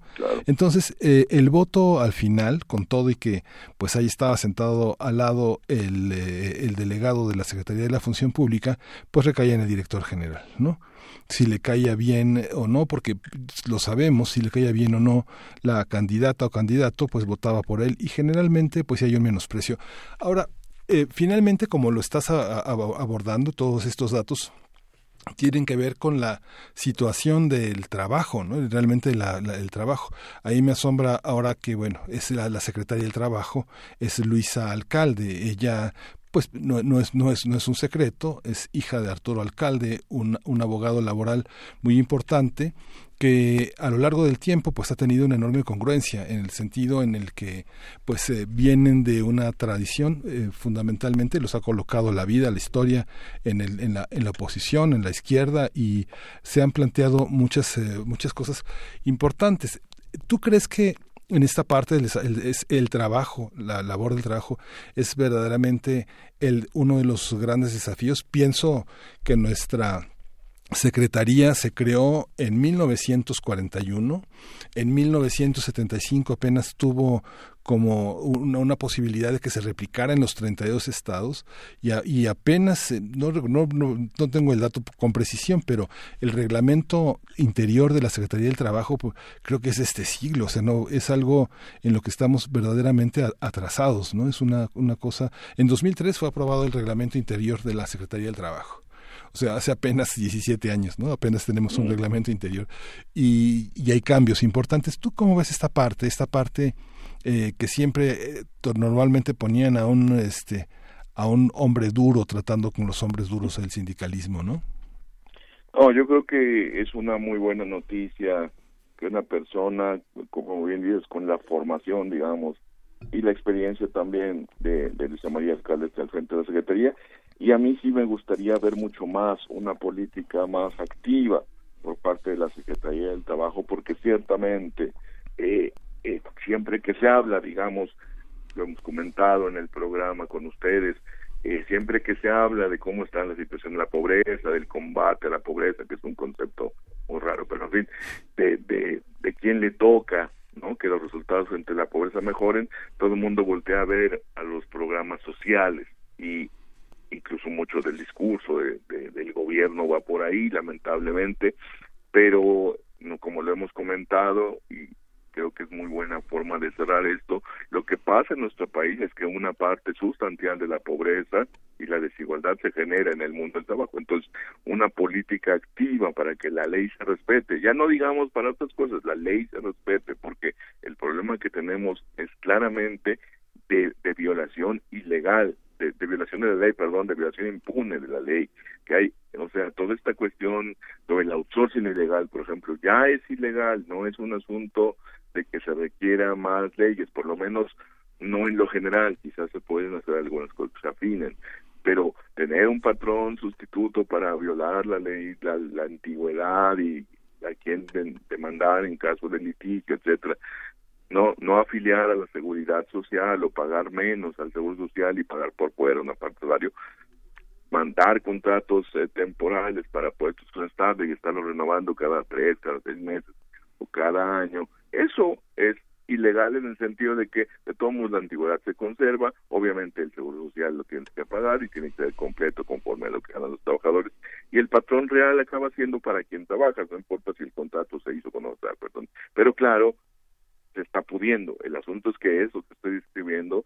es regla en, en, en varios miles de empresas y, para cientos de miles y quizá millones de, trabajadores y como, como lo decíamos, por ejemplo, el 40% de personas con trabajo asalariado en México, ya con trabajo asalariado, de todos modos carecen de afiliación a la seguridad social, o sea, se viola su derecho. Ese, ese contexto creo que es el que explica en parte lo que pasa en nuestro país con la magnitud, la permanencia de la pobreza y entonces es una tarea que tiene la Secretaría del Trabajo y a mí sí creo que esto, eh, yo creo que sí hay esa disposición, yo sí veo esa, esa eh, una actitud, digamos, positiva, viendo, por ejemplo, todas sus participaciones en los temas del outsourcing, lo que se está haciendo con el nuevo modelo de inspección, justo para evitar estas situaciones.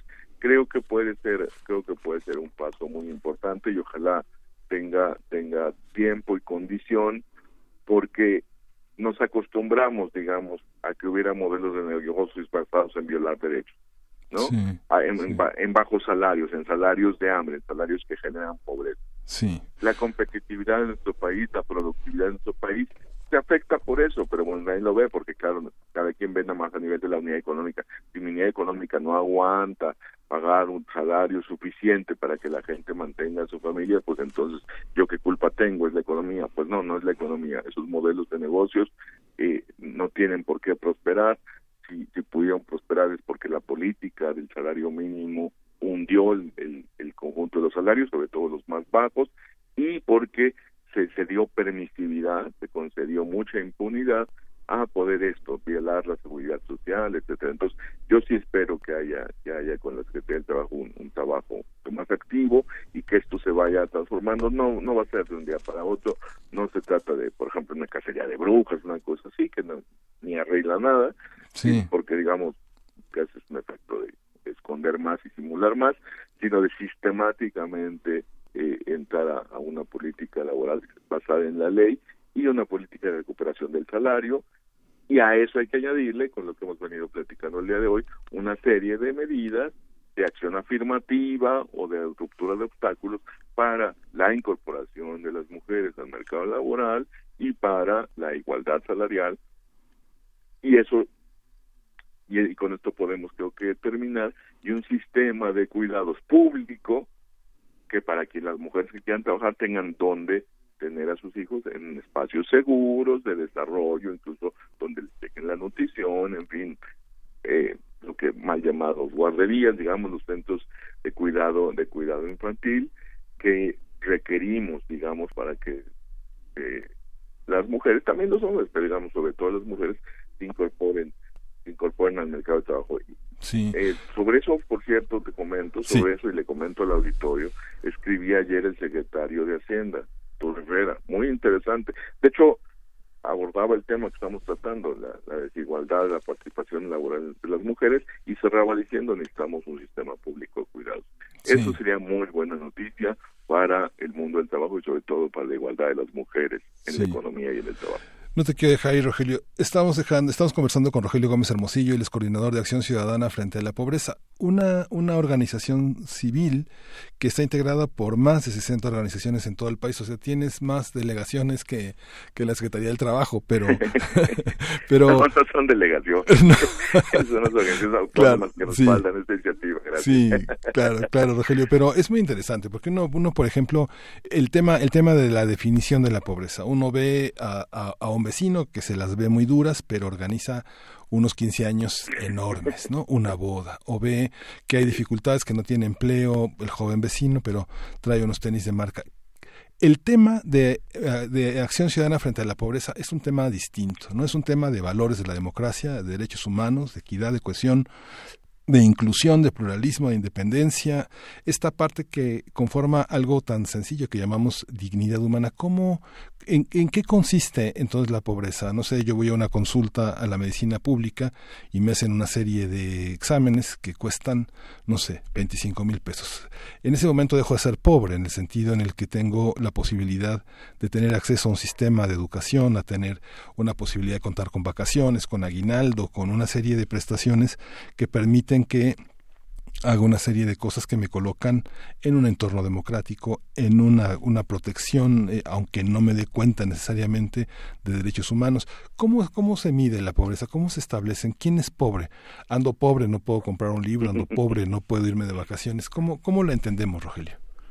Mira, es una discusión muy, muy, muy larga y compleja. Lo que se ha hecho en nuestro país es tratar de llegar a una definición, eh, digamos, déjame llamarlo así, moderna, que, que retome que la pobreza es un fenómeno, como decías, multidimensional, que no solo está referido al ingreso, sino también al acceso a algunos derechos muy básicos, como esto, la salud, la educación, las condiciones de la vivienda. Entonces, por ley en México se generó, digamos, un, una institución y, se, y, y, el, y hay un artículo en la Ley General de Salud Social que dice, y por lo menos hay que considerar, además del ingreso, esto que decíamos, el acceso a salud, a seguridad social, que, eh, a, educación y a una vivienda con conciencia, a la alimentación. Hay seis.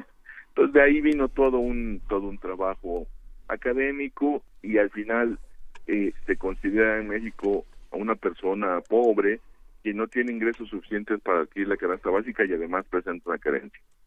Eh, es decir, el determinante uno, digamos, a nivel internacional es el ingreso, o sea, fijar se llama un umbral, eh, fijar le llaman línea técnicamente, pero es un monto de cuál es el ingreso que se requiere para sobrevivir. Y ojo con esto, porque eh, no es para vivir bien, es que es el otro tema. Para vivir con dignidad se requería bien, ya se vuelve una discusión más compleja, pero digamos, claramente no es, es, es más arriba, es un umbral distinto, una línea de pobreza distinta, un monto más alto.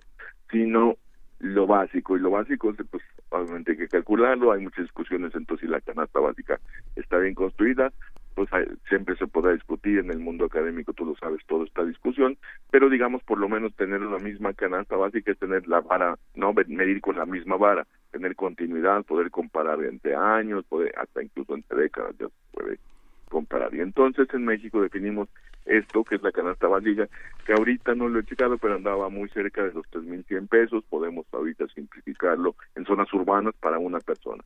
Entonces, el tema aquí es para una persona. Entonces, entonces quienes ganan más de tres mil pesos no son pobres. No, depende del tamaño de su familia. O sea, puede haber alguien que gane diez mil pesos y si es el único que genera ingreso para una familia de cuatro, la persona que gana diez mil pesos y su familia viven en pobreza porque no les alcanza para las cuatro canastas básicas. A diferencia de una persona, vamos a decir, simplificar la cosa, sola, que gane cinco mil pesos, o sea, la mitad, pero si no depende nadie de esa persona, vive totalmente sola, no vive en pobreza, por lo menos por el lado del ingreso, ¿no? Eso, eso es, digamos, la forma en que se mide. Lo que pasa es que también le agregamos entonces las carencias y entonces las carencias las que decíamos que hay están en rezago educativo, si son niñas, niños y adolescentes y jóvenes si están en la escuela o no, o si ya eres adulto, si cumpliste el ciclo educativo obligatorio en tu tiempo, ¿no? Para algunos muy ya muy mayores la primaria, para otros primaria y secundaria, ya para otros más recientemente también la media superior que se volvió obligatoria, pero eso pasa muy poco. En fin, entonces esta este sería el salud educativo, luego está el acceso a, a servicios de salud, que como bien dices, tienen un valor, pueden tener un costo altísimo, que aunque yo no lo reciba en la mano, si me dan el servicio, ciertamente hay ahí un bien público que estoy accediendo, que es muy importante, y por eso es tan importante que el sistema de salud funcione. Algún día podemos platicarle esto también. Estaría muy ligado, aunque en la ley lo separó y entonces la medición lo tuvo que separar, la seguridad social, que además de incluir salud, incluye el tema de las pensiones en edad avanzada mm. y de las de los seguros de protección o el ingreso garantizado cuando tienes enfermedad, incapacidad, discapacidad y en y en algunos países, en México aún no, desempleo. El, el tercero, el cuarto, perdón, es las condiciones de la vivienda, es decir, de qué material está hecha y cuántos cuartos tiene, porque depende de cuánta gente vive, pues no es el tamaño de la vivienda, sino si, si, si no hay hacinamiento. El quinto son servicios, agua, luz, eh, agua, luz, drenaje, y el sexto es es la alimentación que es una declaración de si se han quedado sin comer si tienen dificultades para adquirir los alimentos en fin esa parte. Esas seis carencias más combinadas con si el ingreso es suficiente, esa es la forma de, medir la pobreza, que evidentemente es muy diferente a la manera como lo vivimos subjetivamente. Hay gente que, porque no puede comprarse el último teléfono celular más caro, estando pobre, no Se siente pobre. el último celular más caro, o no puedo irme a Europa dos veces al año, y hay quien no puede ni salir un día a un balneario en la cercanía de la Ciudad de México.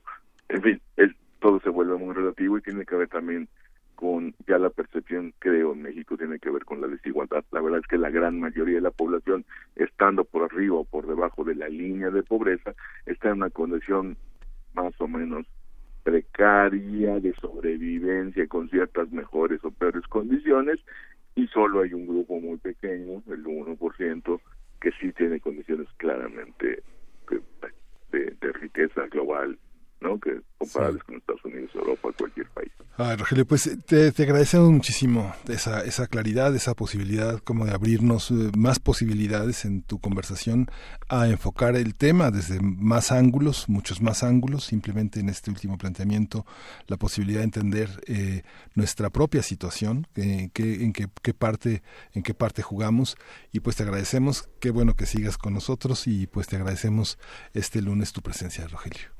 Gracias, Miguel Ángel. Gracias. A la orden.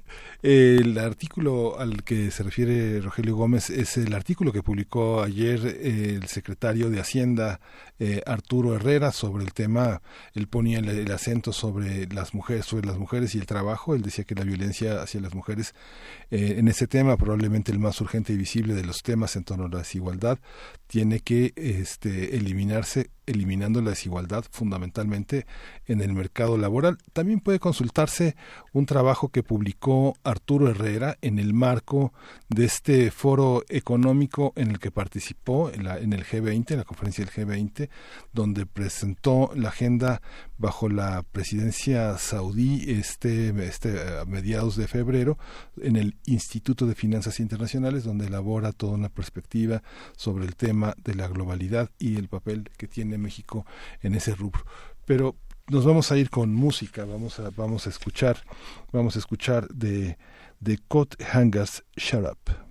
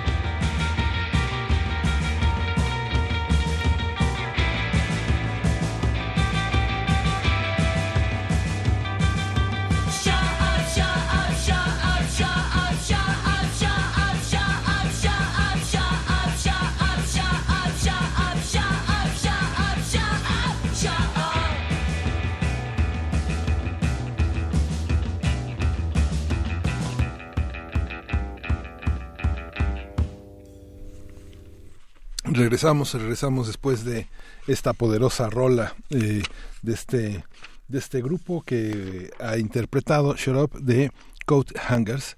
Y bueno, Antonio Quijano nos, nos pone al día aquí eh, todo el tiempo con muchísimas eh, informaciones. Una de estas que de, de pronto en la, en la dinámica del el micrófono uno llega a pensar que no puede ser, que es una fake news, pero no, se trata de un lunes negro las bolsas mundiales se han desplomado por la crisis del coronavirus y la guerra del petróleo. Hay que recordar que aquí lo hemos abordado, la guerra del petróleo entre Arabia y Rusia.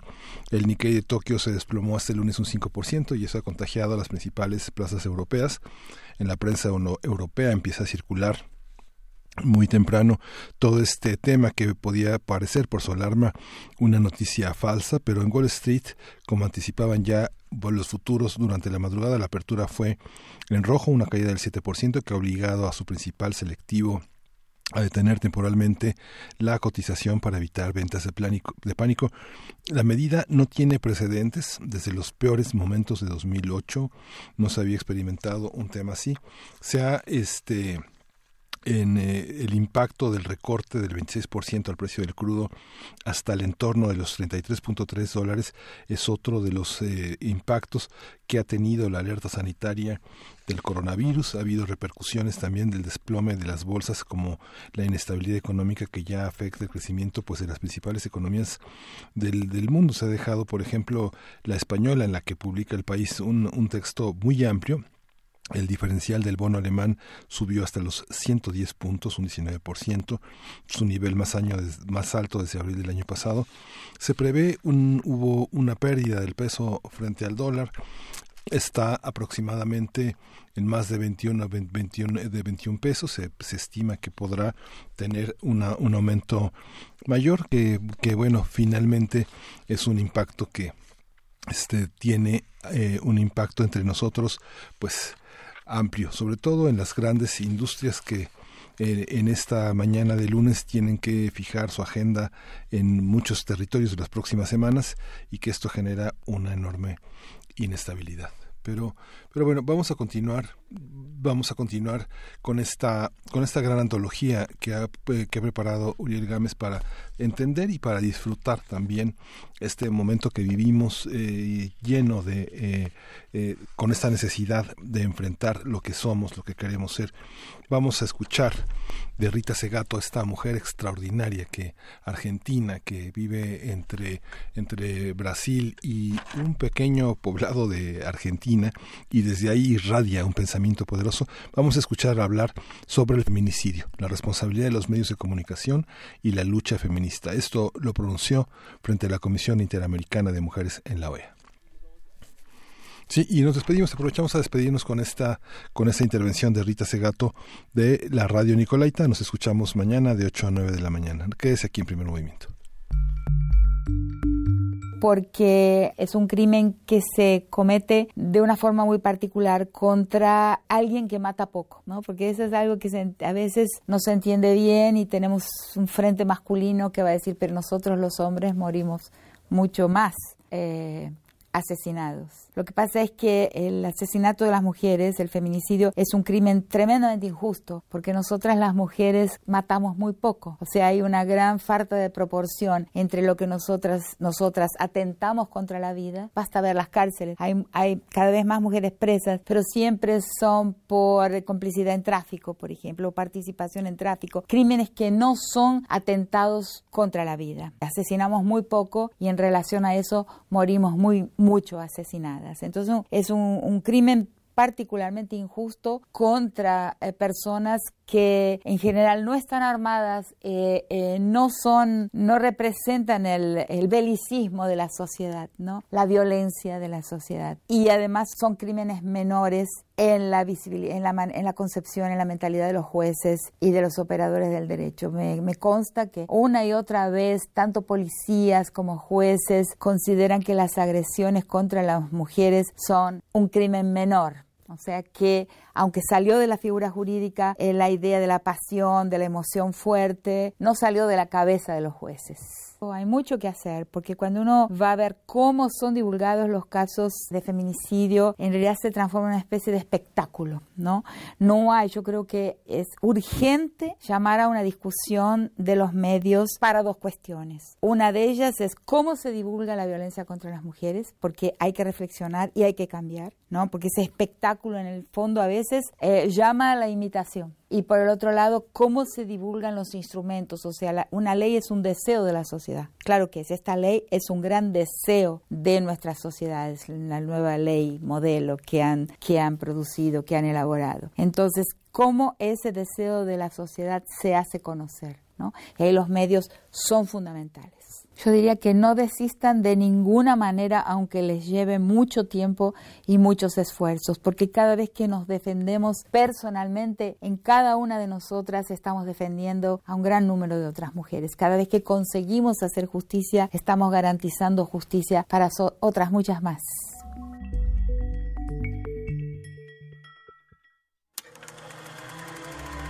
Desde Venecia, pasando por Cannes, hasta los premios Oscar, el cine iberoamericano está conquistando a los públicos más exigentes.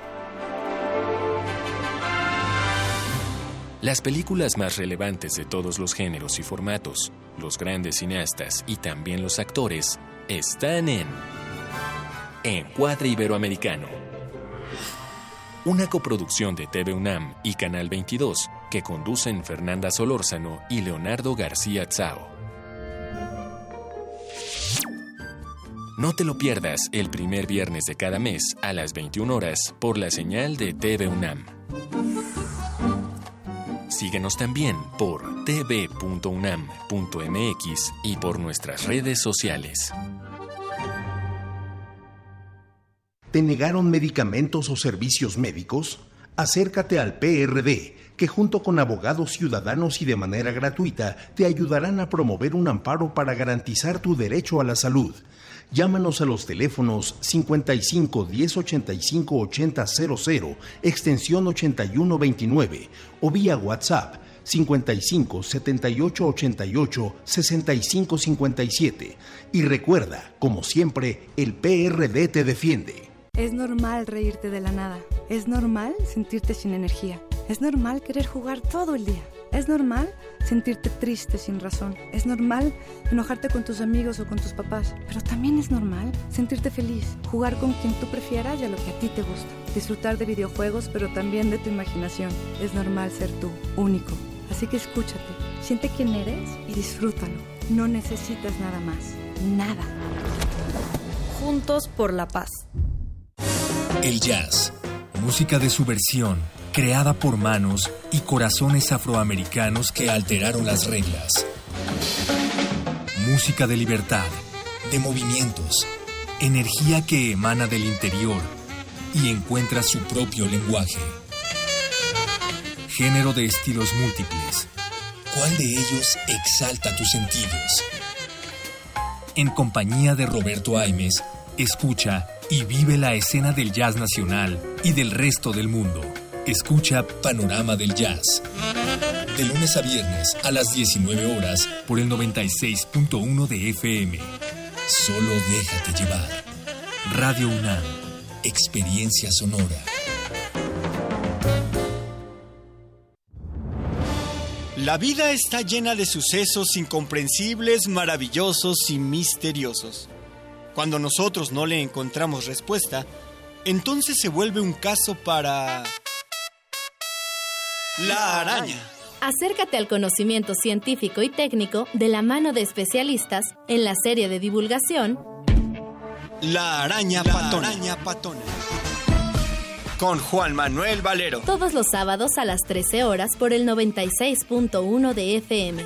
Todo tiene una explicación si la sabemos buscar. Radio UNAM, Experiencia Sonora.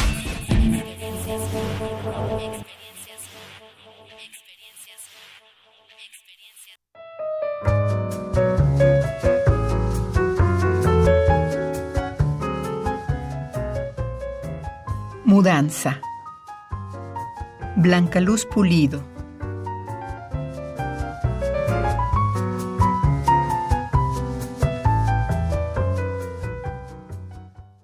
De manera casi imprevisible, en la vida surgen mudanzas como enfermedades que deben atenderse. Una casa de pronto nos queda incómoda y sin preguntarnos si la mirada muda de sus ventanas nos seguirá buscando, damos las llaves al inquilino siguiente, que instalará sus días en los rincones que nosotros elegimos, donde el sol, por las tardes, excepto las nubladas, camina del pasillo hacia la estancia.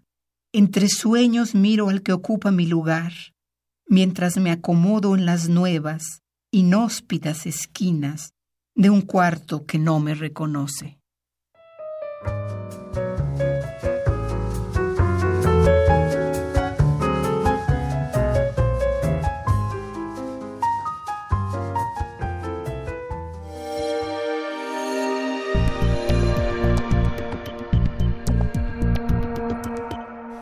Buenos días eh, a nuestros radioescuchas que desde esta hora empiezan a sintonizar las frecuencias de Radio UNAM y muchas gracias a todos aquellos que desde temprano siguen con nosotros. Han sido dos horas cargadas de datos, de emotividad, pensando en la cuestión de las mujeres, no como si fuera exclusiva de ellas, sino de todos nosotros que nos integramos, nos sumamos respetuosamente, de manera solidaria y empática a una protesta legítima. Ya se han dado cuenta quienes nos acaban de sintonizar que nos hace falta la voz y el saludo de mi compañera Berenice Camacho y de quienes suenan en este programa de otra manera. En su organización, planeación y realización también nos hace falta Frida Saldívar, Miriam Trejo, Tamara Quirós, Misli Montero y aquí estamos Antonio Quijano en la información, Yuriel Gámez en la producción. Hemos visto un enorme cúmulo de insultos y descalificaciones en las redes sociales y en los medios más tradicionales, también posturas críticas que no le dejan un valor simbólico total al paro de mujeres, sino que ponen en cuestión su significado y sus consecuencias para todos aquellos que desde distintas trincheras han luchado en la vida cotidiana, en la política y en las aulas para que muchas mujeres mejoren su condición. Ha sido complejo el rumbo de la semana pasada, bueno, no solo el de la semana pasada, que hemos estado inundados de violencia feminicida, violencia en la familia, violencia hacia adolescentes y niños y niñas, de hombres crueles, despechados que usando de su poder e influencia hacen ostensible su impunidad en el concierto nacional, como es el caso de la saxofonista oaxaqueña Marielena Ríos Ortiz. Si usted la busca en las redes sociales, dice la saxofonista oaxaqueña, como si no tuviera nombre, como si no tuviera nombre el verdugo que la mandó la mandó quemar con unos eh, mercenarios con unos sicarios que lo que aceptaron ese ese pago miserable para atentar contra la creatividad de un artista como muchas mujeres pasa en este país a esto se ha sumado un conjunto de intervenciones polémicas del presidente de la República, que como él había advertido, sus enemigos políticos han hecho un uso oportunista utilizando causas e incomodidades legítimas para descalificar el gobierno en su conjunto y crear un ambiente a través de encuestas sobre una baja en su popularidad. Ha sido un golpe eficaz al que se suma un cuestionable manejo de su comunicación ha parecido ha sido este poco sensible poco empático con muchos momentos con muchas demandas de mujeres que lo han colocado en una en una situación difícil compleja. Y en ese sentido bueno es importante comentar su decisión de enviar un mensaje a las mujeres mexicanas desde Fresnillo, Zacatecas, donde no hubo manifestaciones de mujeres, porque pues todas estuvieron en el mitin en el que él presidió, eh, Zacatecas es uno de los estados con menor presencia de feminicidios en el país, un estado que digamos es relativamente tranquilo, está como en la media. Para muchos significó un paso atrás en el acompañamiento a mujeres en estados como Veracruz, que encabeza la cifra de feminicidios, y el presidente convocó a una buena parte de su gabinete de mujeres para hablar de los programas integrales de bienestar.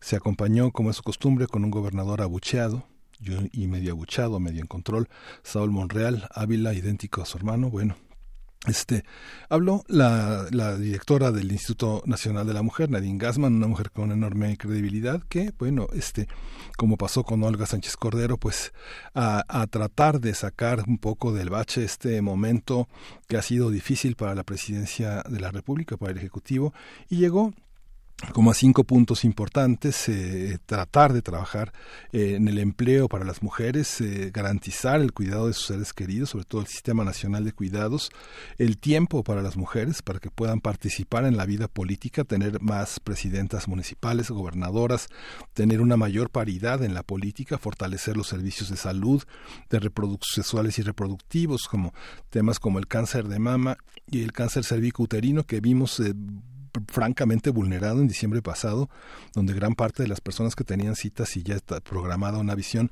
dejaron de tenerla. Eh, se ha recuperado todo esto y la participación del gabinete pues fue bastante lejos de las protestas en Frenillo. Eh, no se vio que Zacatecas tuvo una participación histórica de las mujeres en el panorama zacatecano porque bueno la decisión irreversible de hacerse visibles en el ámbito público alcanzó al grito de ni una más ni una más ni una asesinada más. Ayer eh, se vivió una marcha feminista la más numerosa en la historia de Zacatecas de la ciudad de Zacatecas en las que participaron unas tres mil mujeres exigiendo la reivindicación de sus derechos humanos y destacando el asesinato a manos de machistas de 10 niñas y mujeres diariamente. Y bueno, alrededor de las 11 de la mañana este domingo un total de 22 contingentes estuvieron ahí en la explanada del Congreso, que si usted conoce Zacatecas, pues es chiquito la calle donde circula la calle Fernando Villalpando que continúa por la avenida Juárez y que llega después hasta avenida Hidalgo que culmina en la, Plaza de Armas, pues un escenario en el que pues se veía en Zacatecas eh, muy poblado, una enorme participación. En este tipo de escenarios tan locales, tan pequeños, pues se da la, participación, la, la, presencia de grupos como Provida, de este, de esta, de esta visión que trata de oponerse a mujeres que participan, de fotografiarlas, de señalarlas, de hostigarlas, pero bueno, Zacatecas fue un ejemplo en este 9, en este 8 de marzo de un enorme valor, de una enorme participación, que bueno, también hubo, hubo una participación muy intensa en muchos otros lugares del país, en, en, Jalapa hubo una presencia muy importante, en Ciudad de Zahualcoyotl, en, en, esta, en esta, en Ciudad Reynosa, en Tamaulipas, que también lo, lo conmemoraron, bueno, hubo una, una, este, una movilización de grupos feministas que enfrentaron a la alcaldesa Maqui Ortiz con sus demandas, en la plaza, en la enorme plaza de los héroes, en la macroplaza que se conoce como Macroplaza en Monterrey, fueron pocas aparentemente 600 mujeres que no suelen protestar de una manera tan abierta en Nuevo León para sumar su voz al grito de, este que se corrió en todo el país de justicia. Y bueno este domingo en muchas partes del país si usted revisa la prensa de hoy Querétaro Morelia Jalisco Tampico Baja California miles de mujeres se sumaron a esta demanda de justicia en el marco del Día Internacional de la Mujer es importante leer eh, las intervenciones que se hicieron, que se hicieron en esta presencia del presidente en Fresnillo, porque tanto Olga Sánchez Cordero como la Nadine Gosner de, del Instituto Nacional de la Mujer y el propio discurso de López Obrador que está estenografiado en su sitio vale la pena leerlo y bueno saber a qué nos atenemos. Fue una, una suerte como de disculpa una suerte de, de reconciliación una, una, una visión de un hombre enterado de lo que ha pasado con la con el desarrollo de los movimientos y las mujeres en México. Vale la pena leerlo. Pero vamos a escuchar en la voz de Rosario Castellanos el otro y lo vamos a y lo vamos a, a acompañar con la música de Denise Rosenthal y Mala Rodríguez con la canción Agua Segura es hora de Poesía Necesaria. ¿Por qué decir nombres de dioses, astros, espumas de un océano invisible, polen de los jardines más remotos, si nos duele la vida, si cada día llega desgarrando la entraña, si cada noche cae convulsa, asesinada, si nos duele el dolor en alguien, en un hombre al que no conocemos pero está presente a todas horas, y es la víctima y el enemigo y el amor y todo lo que nos falta para ser enteros. Nunca digas que es tuya la tiniebla, no te bebas de un sorbo la alegría. Mira a tu alrededor, hay otro, siempre hay otro. Lo que él respira es lo que a ti te asfixia, lo que come es tu hambre, muere con la mitad más pura de tu muerte. Siempre escuché que una mujer tenía que ser todo eso que no quiero ser. No, nunca pregunté que estaba mal o estaba bien. Mi única verdad es no ceder. No, soy suficiente, soy muy valiente, poco obediente.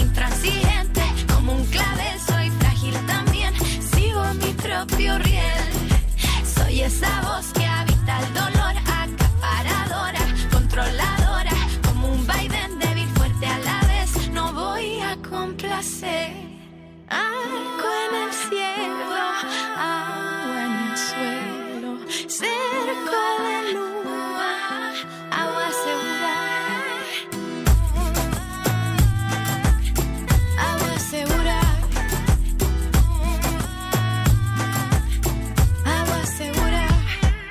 De niña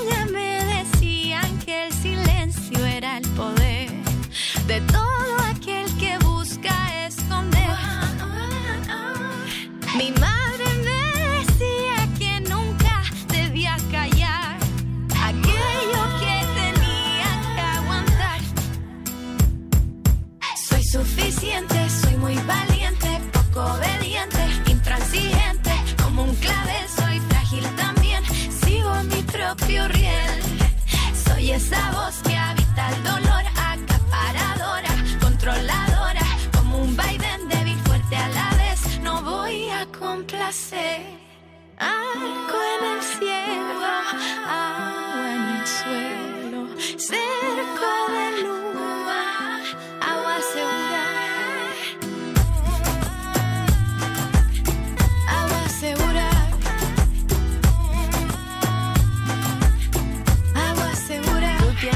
llave, yo tengo el llavero.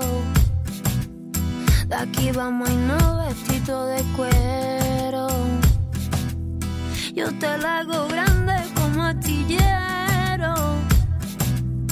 Y tengo las manos dos agujeros. A mí no me importa que Dios barquero no me provoque aquí dentro y fuego. Y aunque me mate, yo no me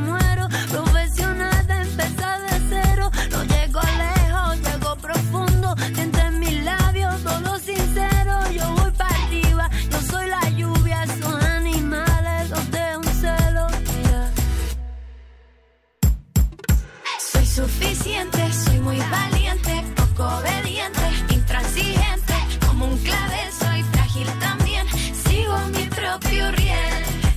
Soy esa voz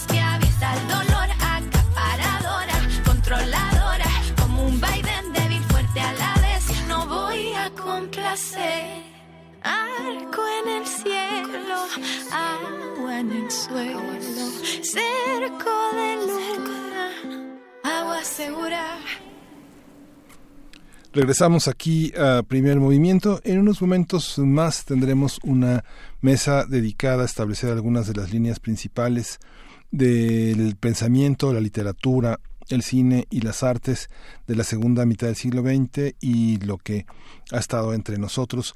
Justamente en el terreno del cine, eh, este Antonio Quijano con, con, contribuye en esta discusión con esta visión que en la Gaceta de la UNAM eh, nos eh, pone un suplemento dedicado a la mujer en el tiempo, que es una de las de, de, los temas que tenemos que atender. Vale la pena revisar este suplemento que ya está pues en la, en la página web de gaceta.unam.mx donde diversas protagonistas nos hablan de esta, de esta importancia de la, de la, de la mujer en el tiempo, en el tiempo universitario. También tenemos algunas otras cuestiones, justamente la presencia de nuestra gaceta en el, en el ámbito de el pensamiento universitario, como una gaceta donde nos hace falta la otra parte, la gaceta que se edita este lunes. Y bueno, en el conjunto también de noticias, eh, este murió Max von Sydow, una leyenda del cine de Berman, un hombre que logró atra atravesar el, cine del mundo, un intérprete de origen sueco que lo vimos en el séptimo sello, en el cine, en el gran cine de Berman como uno de los grandes, grandes monumentos a la actuación, un hombre fuera de las luminarias de Hollywood, pero que es tan conocido como las más eh, famosas. Es un hombre que este era un hombre enorme de casi dos metros, uno de los grandes compañeros de Berman y uno de los grandes mitos para muchos, eh, para muchos eh, cineastas tener la oportunidad de filmar con él fue pues eh, una, una cosa muy importante. No sé, entre los directores que fue fan de él fue eh, Wim Wenders, él filmó muchas películas, desgraciadamente no en el, con las potencialidades que tenía, porque muchos directores, justamente, no sé, Billy August, por ejemplo, con Pel el Conquistador, fue también uno de los grandes momentos, una de las grandes películas de los 80 de Fonsi Dove, por ejemplo, Katinka, también, este, él solo dirigió esa película, la dirigió hace casi, este, en 1998, y bueno, este, él es actor, pero hizo una película también estupenda, este, con este director de fotografías, Ben Nickvist, que por sus nombres son eh, difíciles entre nosotros, no estamos tan familiarizados ni con el noruego, ni con el sueco, ni con el finlandés, pero bueno, adiós a Fonsido, lo seguiremos viendo hasta que la vida nos alcance. Y bueno, tenemos, eh, tenemos también, les comentaba que esta intervención de López Obrador es muy interesante porque vale la pena vale la pena pensar que no hay no hay manera de, de entender este conjunto de movilizaciones que lo llevaron a la presidencia sin entender que también hay una hay un aspecto muy importante en torno a la mujer. Es eh, visible su su visión de un hombre pues de un hombre eh, que tiene una edad que le permite distinguir muchos procesos que ha vivido México de manera pues eh, viva, de manera como protagonista, como testimonio, como, como un hombre que también ve a lo lejos. Él se preguntaba, este, él se preguntaba, dice, nada más imaginen, si había un dirigente independentista, pues tenía su compañera y qué, no platicaban, ¿Qué? ¿No le decía él a su compañera cómo estaba la lucha? ¿Y qué? ¿No opinaba la compañera de esa, de esa, de esa independencia? Bueno, es interesante porque reúne muchos de sus logros, ¿no? Es un discurso conmovedor porque también es un, un discurso este desesperado por recuperar esto que en estos días pasados perdió después de señalar con tanto ahínco a sus detractores, a sus enemigos políticos, de pronto se convierten en, sus interlocutores verdaderos actores legítimos políticos que son que son que, que, están verdaderamente conmoviendo a México conmoviéndonos a todos nuestras compañeras nuestras amigas nuestras hermanas nuestras madres. Creo que hay que tomarlas en serio. Creo que hay que estar atento de lo que decimos y de lo que hacemos y no minimizar no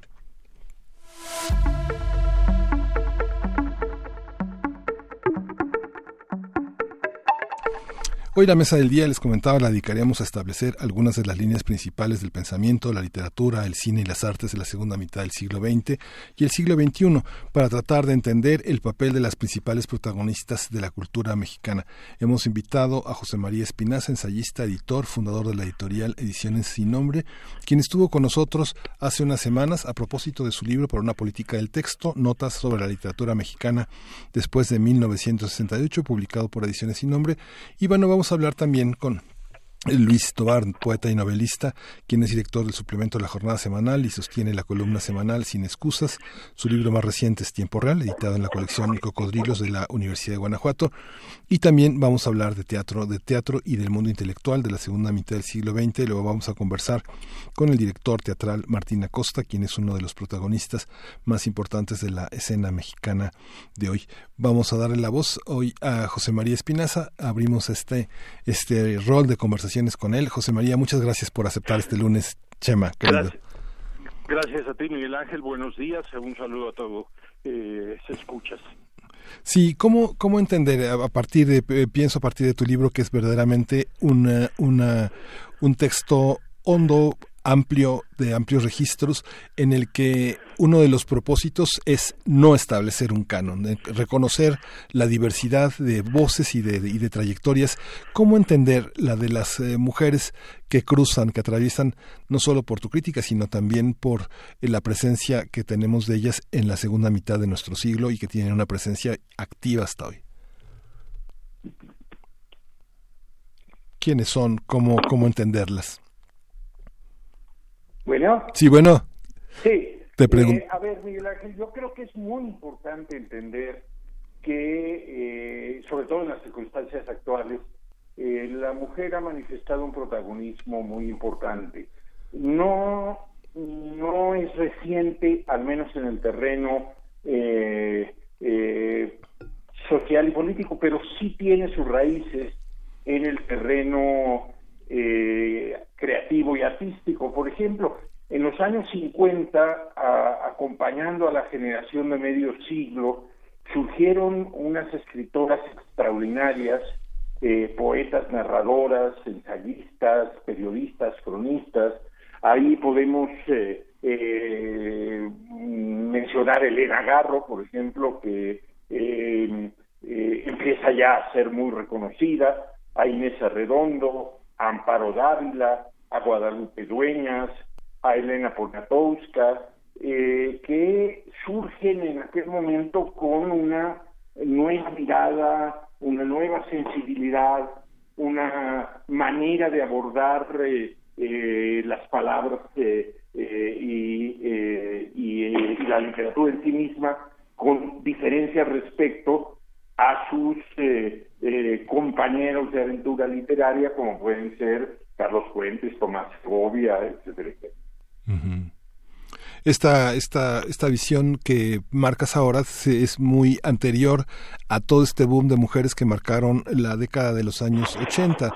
¿Cómo, cómo tener una presencia de mujeres sin una presencia de editores, de eh, editoriales tan importante que las contemple, dónde fueron leídas, cómo fueron editadas, cómo entender ese, cómo entender ese momento que llega hasta hoy ya con cierto reconocimiento y con cierta legitimidad en el, en el canon de la literatura mexicana. Bueno, yo creo que eh, había una actitud de eh, alzar la voz y de fundamentar pues lo que ahora vive, digamos, una primavera. Eh, yo creo que la siembra eh, histórica, social y creativa es una siembra a largo plazo. No, muchas veces no nos damos cuenta en el momento de lo importante que puede ser un libro, una composición musical, una eh, pintura, y nos damos cuenta años después porque va enraizando, va echando eh, eh, ramas y va entregando frutos. Eh, estas escritoras que te menciono son imprescindibles para entender la sensibilidad contemporánea, porque así sea de manera a veces subterránea o casi secreta, los nuevos lectores las conocen hay una, eh, podríamos incluso hablar de eso que alguien ha señalado como una corriente secreta, que no es la que está en, en, eh, en los titulares de la prensa, en, la, en las entrevistas de televisión, pero que está muy presente en, eh, entre los lectores y entre, entre la gente. Yo en, en mi libro señalo que los años 50 fue una época asombrosa porque aparte de los de esos catedrales eh, que tenemos todos presentes de El laberinto de la soledad, el arco y la lira, el confabulario de Arriola, eh, tenemos eh, obras de una sutilidad y de una precisión que a veces es más necesaria. No quiero decir que unas excluyan a otras, la literatura está hecha de diálogos, de eh, polémicas, de eh, eh, convivencia de obras. Nunca vas a encontrar una sola obra, un solo autor. Casi siempre hay un entorno en el que se dialoga, se conversa, se intercambian posiciones, se discute, se convive. Porque al fin y al cabo, la cultura, la literatura como parte de ella, es una clase pública, es un espacio de diálogo eh, es un lugar donde podemos no solo pedir la libertad, sino también ejercerla. Claro.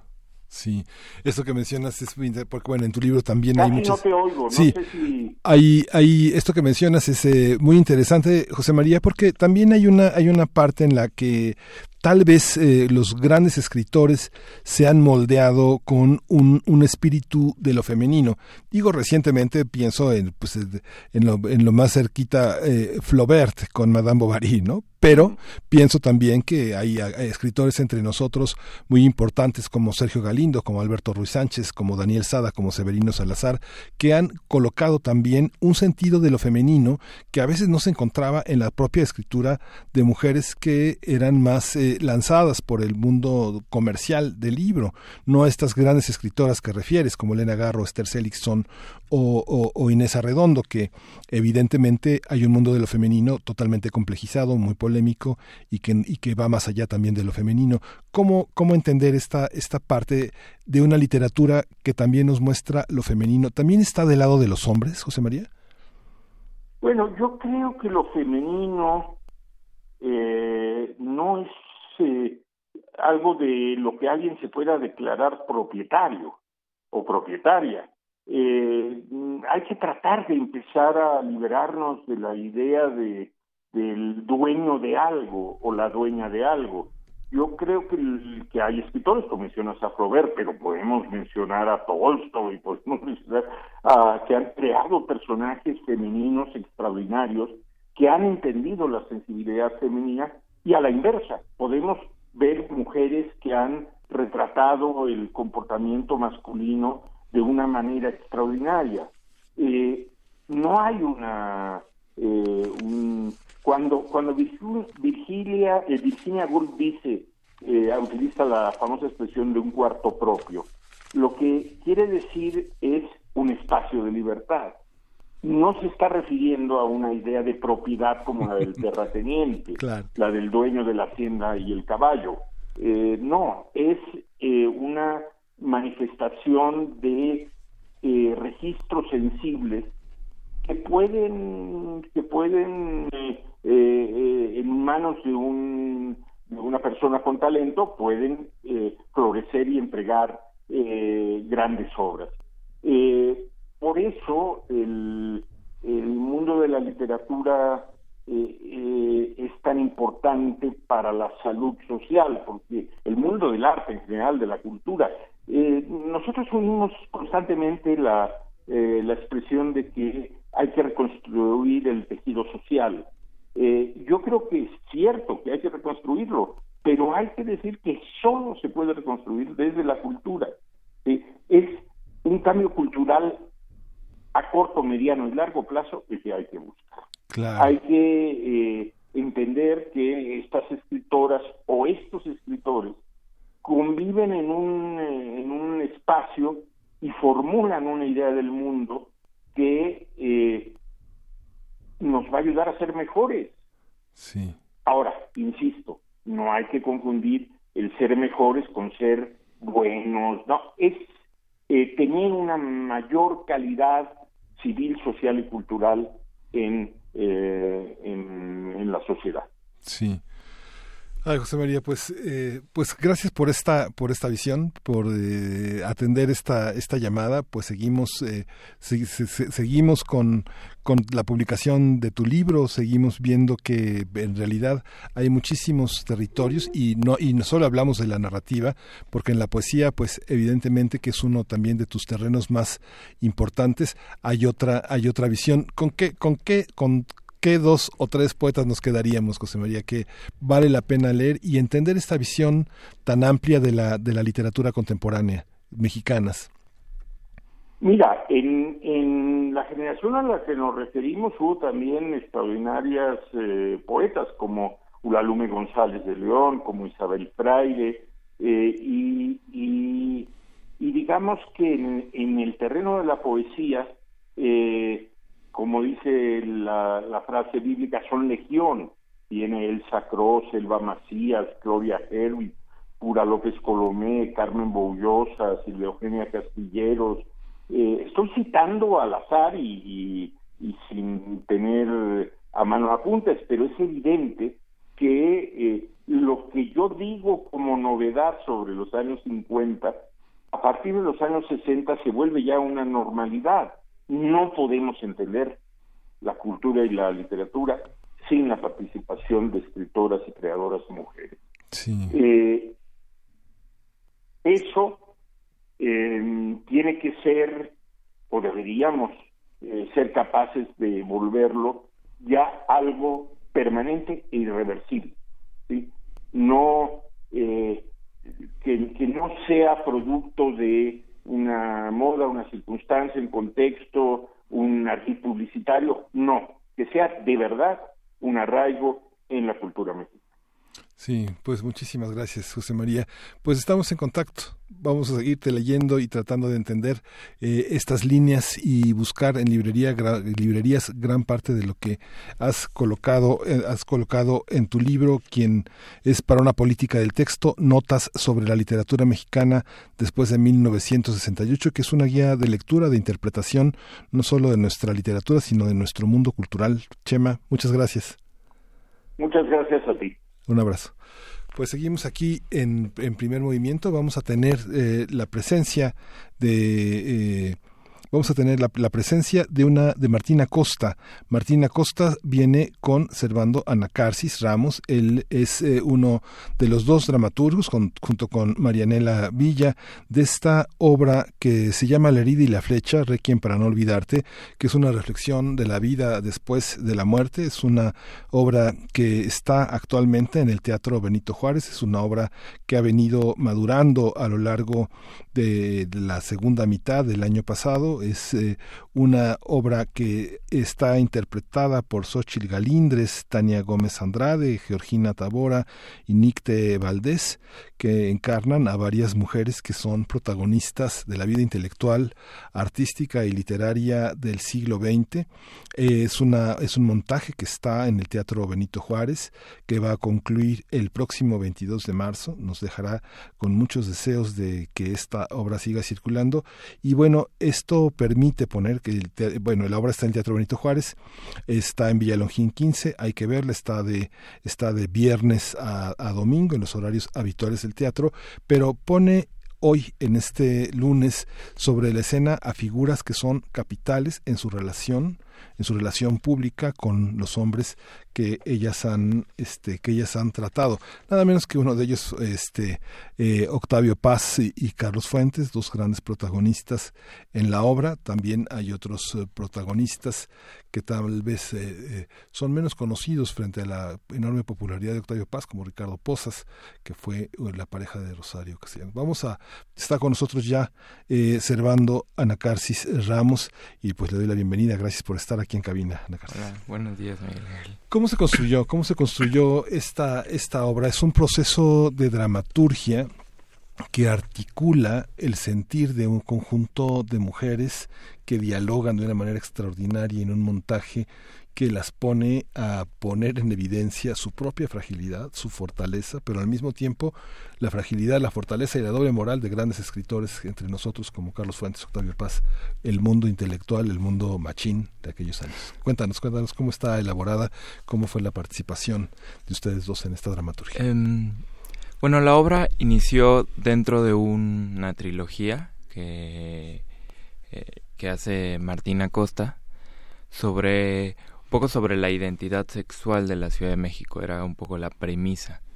Cuando nos llamó para hacerla, Marianela y a mí, eh, lo principal fue el, el tema de, de, la evolución del feminismo en México, pero, eh, digamos, específicamente en el mundo de estas mujeres intelectuales, como su relación un poco con una academia y una forma de legitimizarse que era definida por los hombres. Y y nos tocó mucho la historia de Rita Macedo que mucha gente la conoce porque fue la esposa de Carlos Fuentes pero que más allá de eso fue productora de teatro fue actriz de Buñuel fue actriz de teatro. Y y cuando nos y cuando supimos de su suicidio fue una o sea nos llevó a pensar como qué la había llevado ahí o sea como cuál es ese camino como que tuvo que transitar para tomar esa decisión.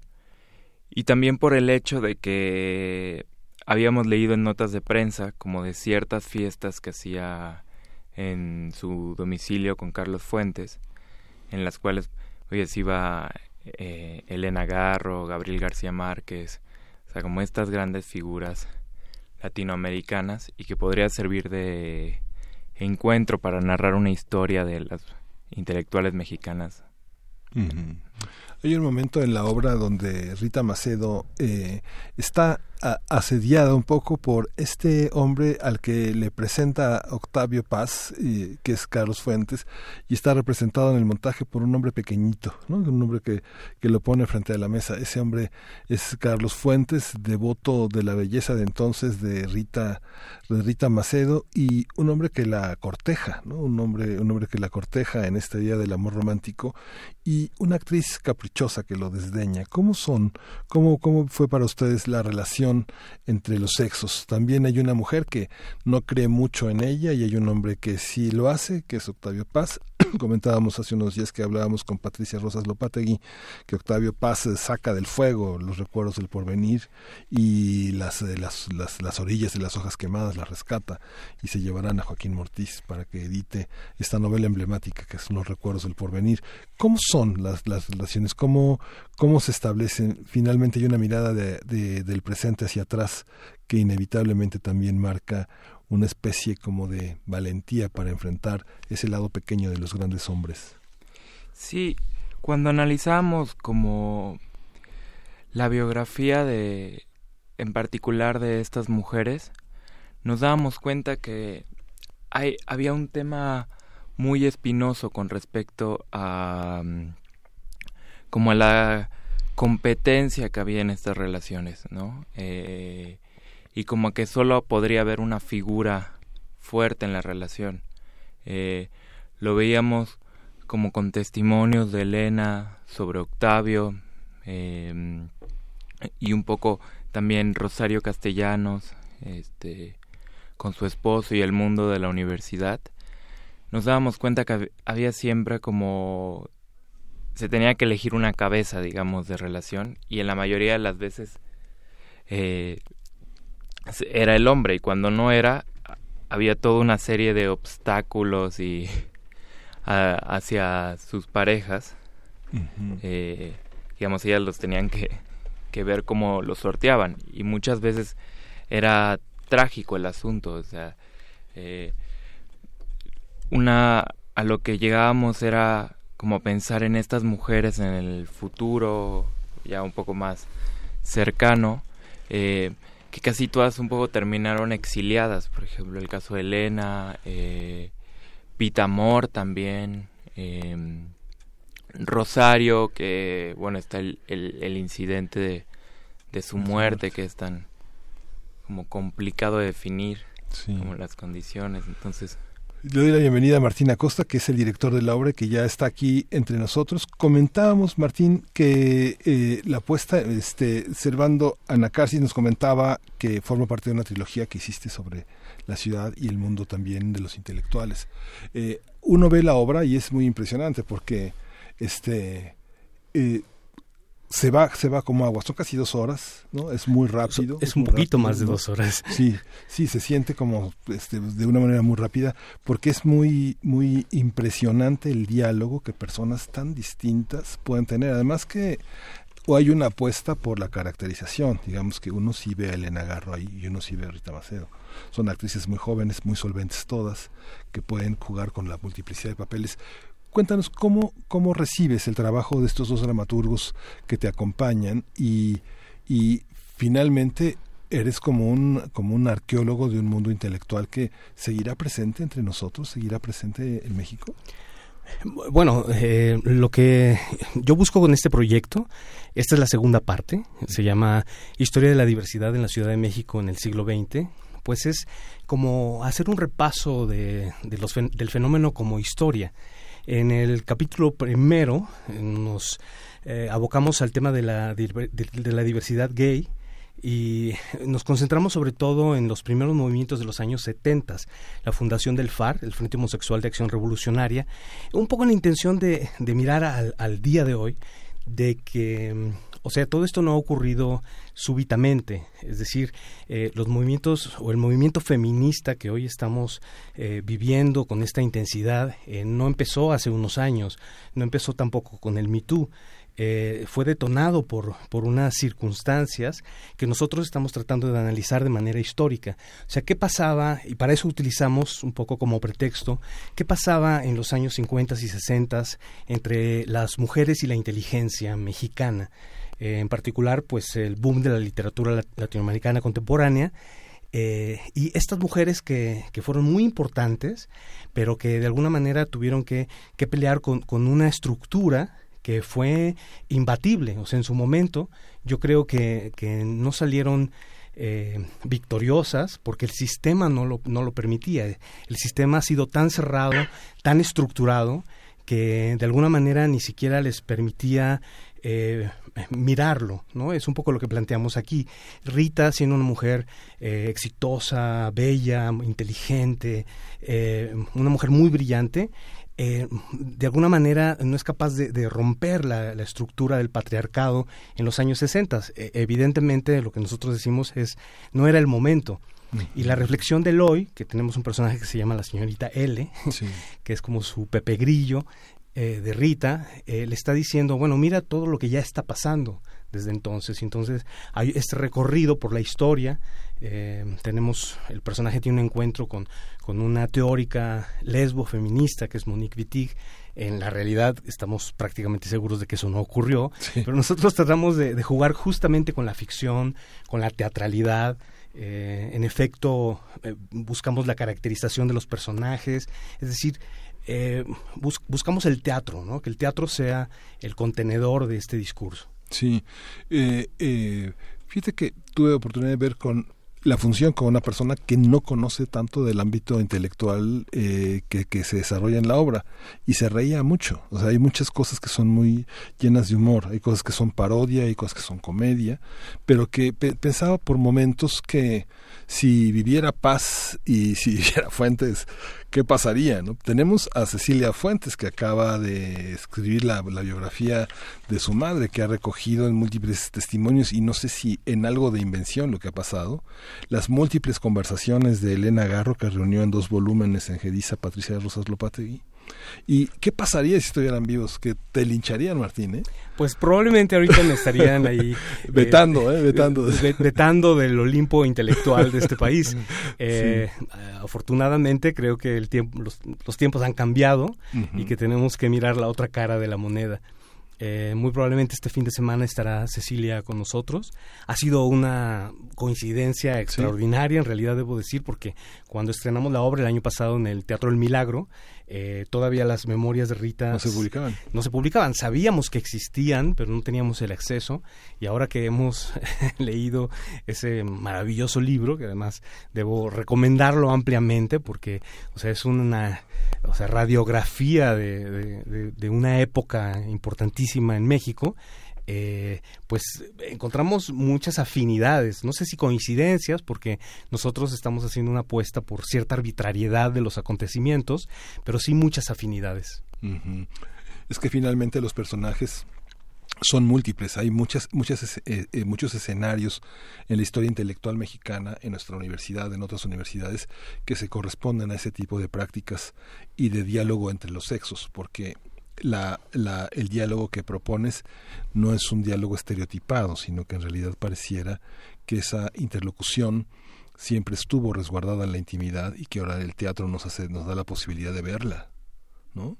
Sí, y también la mirada de las mujeres de este proyecto, que además debo decir, si estamos hoy Servando Anacarsis y yo hablando, es justamente porque estamos llenando un vacío que para nosotros es muy doloroso, que deberían de estar aquí la, la autora, Marianela Villa, o alguna de las actrices, pero que el día de hoy eh, han, decidido eh, ejecutar este acto simbólico que nos, que nos conmueve y que además nos compromete muchísimo eh, en, decirte que, que bueno, que, que, la mirada de estas mujeres es la, que, la, que finalmente le da una contundencia al, al, montaje. Es decir, si algo tiene, creo, es, es que, que estas actrices, estas cuatro actrices, esta escenógrafa, iluminadora, este productora, o sea, este equipo de mujeres tomaron este este texto, tomaron la voz de Rita para hacer su propio su propio discurso, es decir, de algún modo nosotros hemos sido también contenedor de este de, esta mm, idea pero pues finalmente tomó vuelo porque estas mujeres han decidido que así sea. Sí, finalmente el cine eh, eh, congela de alguna manera la edad de estas mujeres, las pone siempre en un, en un mismo rasero, pero por último, Martín, si tuvieras que decirnos ¿Cómo fue la relación? ¿Cómo fue la, relación del el director con la actriz? Porque sí es muy impresionante la, el tema de la, de la personificación. ¿no? Hay, no, hay mucho material documental que uno pueda verlas.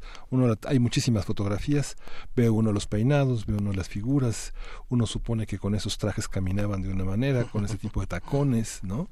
Este, ¿cómo, ¿Cómo fue trabajar con estas actrices de, edades tan distintas, experiencias tan distintas? De, edades y de posturas tan distintas también, porque Georgina Es de una generación eh, pues más cercana a la mía, mientras que Xochitl, Tania y Nicté son pues son actrices mucho más jóvenes, eh, no recién egresadas, pero bueno, con una vida profesional eh, mucho más reciente. y bueno, pues fuimos a, lo, documental, ¿no? Este, yo, yo había, yo, yo vi a Rita Macedo en teatro, yo este, la vi en el cine de los años de los, en los setentas, entonces pues fuimos a eso, ¿no? A ver su obra y este y, fue como también hablar de, de, personajes que nos fueran próximos. Yo pensaba mucho en mi mamá que tendría más o menos la edad de, Rita eh, y, un poco como, como ir a ese a ese lugar eh, junto con Xochitl por ejemplo fuimos con el maestro José Luis Ibáñez que nos hizo favor de platicar con nosotros. Él fue muy cercano vivió en la casa de, Galeana eh, fue su, pues bueno, vivía en la casa de atrás eh, que Rita le rentaba, entonces él nos dio como mucha información que fue muy valiosa y que yo creo que, que Xochitl, eh, que es quien interpreta a Rita Macedo, Xochitl Galindres, pues lo, lo, lo, asimiló de una manera muy, muy amorosa, muy sensible, ¿no? Entender entenderlo no como una víctima, sino como un personaje producto de su época. Eh, por otro lado, insisto, eh, el, discurso creo que llegó en, un, en el momento adecuado. Eh, Tania Gómez Andrade tiene un monólogo muy difícil, que es el monólogo del hombre blanco, que la compromete y que desde el principio mm, entendí, creo que, y ella también, que lo más importante era trabajarlo muy técnicamente, ¿no? O sea, este, encontrar las formas para que el discurso solito fuera cobrando, cobrando su vida. Sí. Pues, Servando Nacarsis, Martina Costa, pues muchas gracias por darse el tiempo de venir a cabina este lunes. Eh, la obra hay que, hay que verla, es una obra importante y es importante no solo por, por, el, por el arte que ustedes imprimen, sino también porque es un gran montaje, es un montaje que verdaderamente se va como agua, es muy divertido y es muy esclarecedor sí vale la pena irse con algunas anotaciones en la, en, la libreta sobre la presencia de Rosario Castellanos, la presencia este, de Monique Wittig, la presencia de Rosario Castellanos, de Elena Garro, de Rita Macedo, para entender un poco más y por supuesto también las grandes figuras de Octavio Paz y, de Carlos Fuentes. Pues eh, va a estar en escena hasta el 22 de marzo, de viernes a domingo en el Teatro Benito Juárez, en Villalongín 15, en la colonia Cuauhtémoc. Es muy cerca del Metrobús Reforma. Vale muchísimo la pena acercarse a este, a este trabajo tan, tan importante. Gracias. Gracias. Gracias, a ti.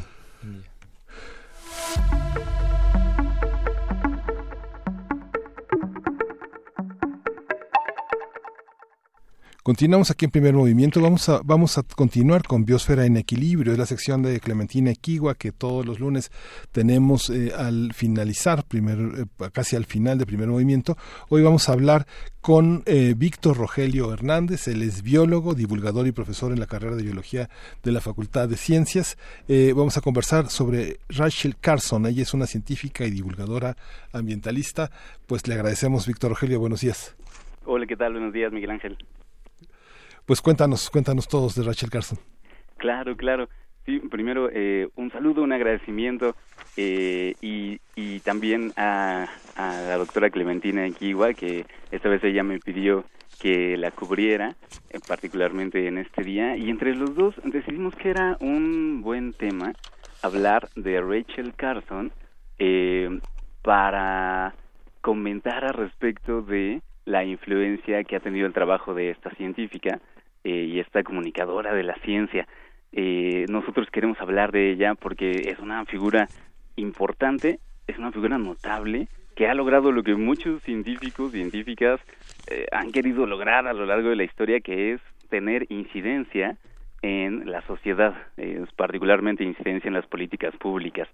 De Rachel Carson, tal vez lo que nuestro auditorio que nos oye eh, sepa es que es la autora de un libro que se convirtió en su libro emblemático, se llama Primavera Silenciosa, eh, Silent Spring en inglés, que fue publicado en 1962.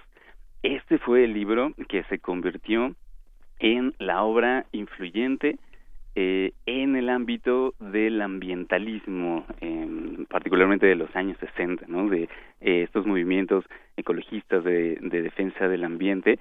Eh, Primavera Silenciosa, eh, digamos que fue una de las primeras obras que tuvo una fuerza verdaderamente sorprendente en cuanto a su difusión y en cuanto a las consecuencias que trajo. Primavera Silenciosa es un libro que recopila mucha evidencia científica a respecto del potencial daño a los ecosistemas que podía causar el DDT, esta, este compuesto químico sintético que había sido hasta ese entonces usado pues de manera casi indiscriminada en eh, los sistemas agrícolas de Estados Unidos y de muchos lugares del mundo, ¿no? Incluido México. México lo empezamos a usar desde los años 50, finales de los años 50. Y lo que nos contaba Rachel Carson en, en esta obra eran eh, los potenciales daños que un uso así de indiscriminado, mm, así lo, lo decía ella, así de irresponsable, podía tener en el ambiente. Eh, había, por ejemplo, una, eh, digamos, un, una consecuencia eh, que, que, que reflejaba muy bien ese potencial daño y era el efecto que este compuesto químico causaba en los cascarones de las aves, que en el momento en el que las aves, distintas especies, acumulaban una gran concentración de este compuesto en sus cuerpos, eh, en el momento en que ellas ponían un huevo, esos huevos quedaban muy debilitados en su estructura eh, por la presencia por la presencia de este compuesto. Y entonces eh, era era mucho mayor la mortandad en los polluelos porque eh, la evidencia que Rachel Carson iba mostrando eh, podía en ella podíamos ver cómo es que eh, se ponía en riesgo la población de muchísimas aves en muchos lugares donde se usaba este compuesto. Sin esas aves eh, Rachel Carson bueno lo que pensaba era que precisamente se creaba esta esta metáfora o esta imagen que le pone nombre a su libro, ¿no? Sin esas aves, sacaba el canto de las aves en la primavera y entonces tenemos una primavera silenciosa. Digo que este libro ha sido uno de los que ha tenido mayores consecuencias en la vida social, este libro lleno pues de, de evidencia científica, porque bueno, en un principio, como es un llamado a tener más responsabilidad con eh, el uso de compuestos químicos sintéticos, en un principio tuvo una confrontación, tuvo varios ataques de la industria química y tuvo varios ataques pues en un ámbito eh, político y mediático muy fuerte, ¿no? A Richard Carson la llamaron histérica por ser alarmista, ¿no? Eh, la, le, le, dijeron que quería que nosotros regresáramos a una edad de piedra, eh, incluso le llegaron a llamar comunista, sabiendo que eso podía ser una etiqueta este pues muy importante para para aquellos tiempos en Estados Unidos. Sin embargo, eh, la obra, la resonancia de la obra llegó incluso a eh, a ser comentada en altas esferas eh, y el presidente de aquel entonces de Estados Unidos, John F. Kennedy, designó un panel especial de una comisión de científicos que se encargaría de corroborar lo que decía eh, Primavera Silenciosa, ¿no? De, de, confirmar o refutar esa, recopilación de evidencia. Un año después de que fuera publicado, ese panel confirmó la mayor parte de lo que de los riesgos que Richard Carlson estaba poniendo. Eh, se, se fue trabajando después en prohibir el DDT en Estados Unidos y eso se logró hacer 10 años después, pero también como respuesta a esta, digamos, a este libro y, a los efectos y a la resonancia cultural que tuvo, eh, se fundó en Estados Unidos la que es conocida como la Agencia de Protección al Ambiente o la EPA, eh, que para Richard Carson eh, era muy importante que existiera una agencia reguladora del uso de estos compuestos o de cualquier acción de gobierno que pudiera poner en riesgo al medio ambiente y con ello a nosotros mismos, una agencia que fuera independiente de la misma agencia que regulaba la entrada y el registro de los compuestos para que no hubiera conflicto de interés. Eso lo decía ella explícitamente en el libro y un par de años después eh, de la publicación del libro se fundó precisamente esta agencia. Entonces, eh, Richard Carson fue, digamos, una eh, científica que logró influir en esferas que están fuera del ámbito científico, eh, llevando un mensaje que a ella le, le, parecía muy importante. Ella lo decía en algunas entrevistas. Una vez que se decidió tocar el tema de el potencial riesgo al ambiente por el uso de DDT, ella decía que ya era una obligación que ella escribiera ese libro, ¿no? Que no podía no escribirlo. Em, y hoy, a más de 50 años de que eh, se publicó este libro, eh, pues todavía se hace sentir esa, digamos, ese espíritu, ¿no? Ese sentimiento de eh, ser conscientes de lo responsables que tenemos que ser con el uso de la tecnología eh, cuando la usamos en cuando hay riesgo para el medio ambiente. pues muchísimas gracias, Víctor Rogelio Hernández, gracias por esta por esta manera de, eh, de, rescatar esta sección Biosfera en Equilibrio, por tu intervención y por recordarnos que eh, hace 50 años fue hace un ratito y que Rachel Carson pues sigue presente con su con su, con su gran estela de advertencia sobre nosotros. Te mandamos un abrazo y bueno, pues nos despedimos, ya estamos en los últimos segundos del programa. Muchas gracias por tu participación. Muchas gracias, Miguel Ángel. Y por cierto, está editado en español, si lo quieren leer, Primavera Silenciosa. Primavera Silenciosa, muchas gracias. Gracias. Y nos despedimos, dejamos esta edición de Primer Movimiento, nada menos que con Julieta Venegas y su canción Mujeres. Esto fue Primer Movimiento, El Mundo desde la Universidad.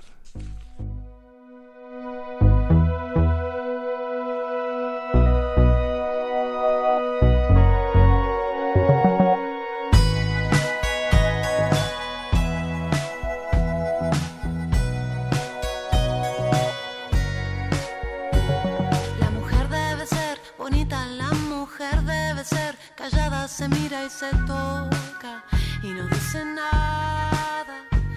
De repente sentí algo, llegó por mi espalda, me sacudió voces fuertes, tan enojadas. Pañuelo en mano para nombrar a cada mujer desaparecida, a cada muerta solitaria por quien no hicimos nada. Puño en alto, esto no va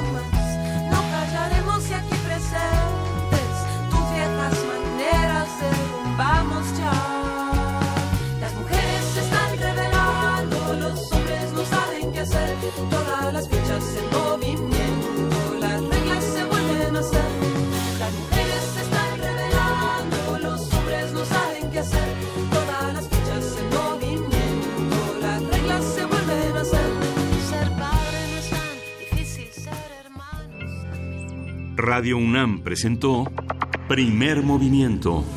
El mundo desde la universidad.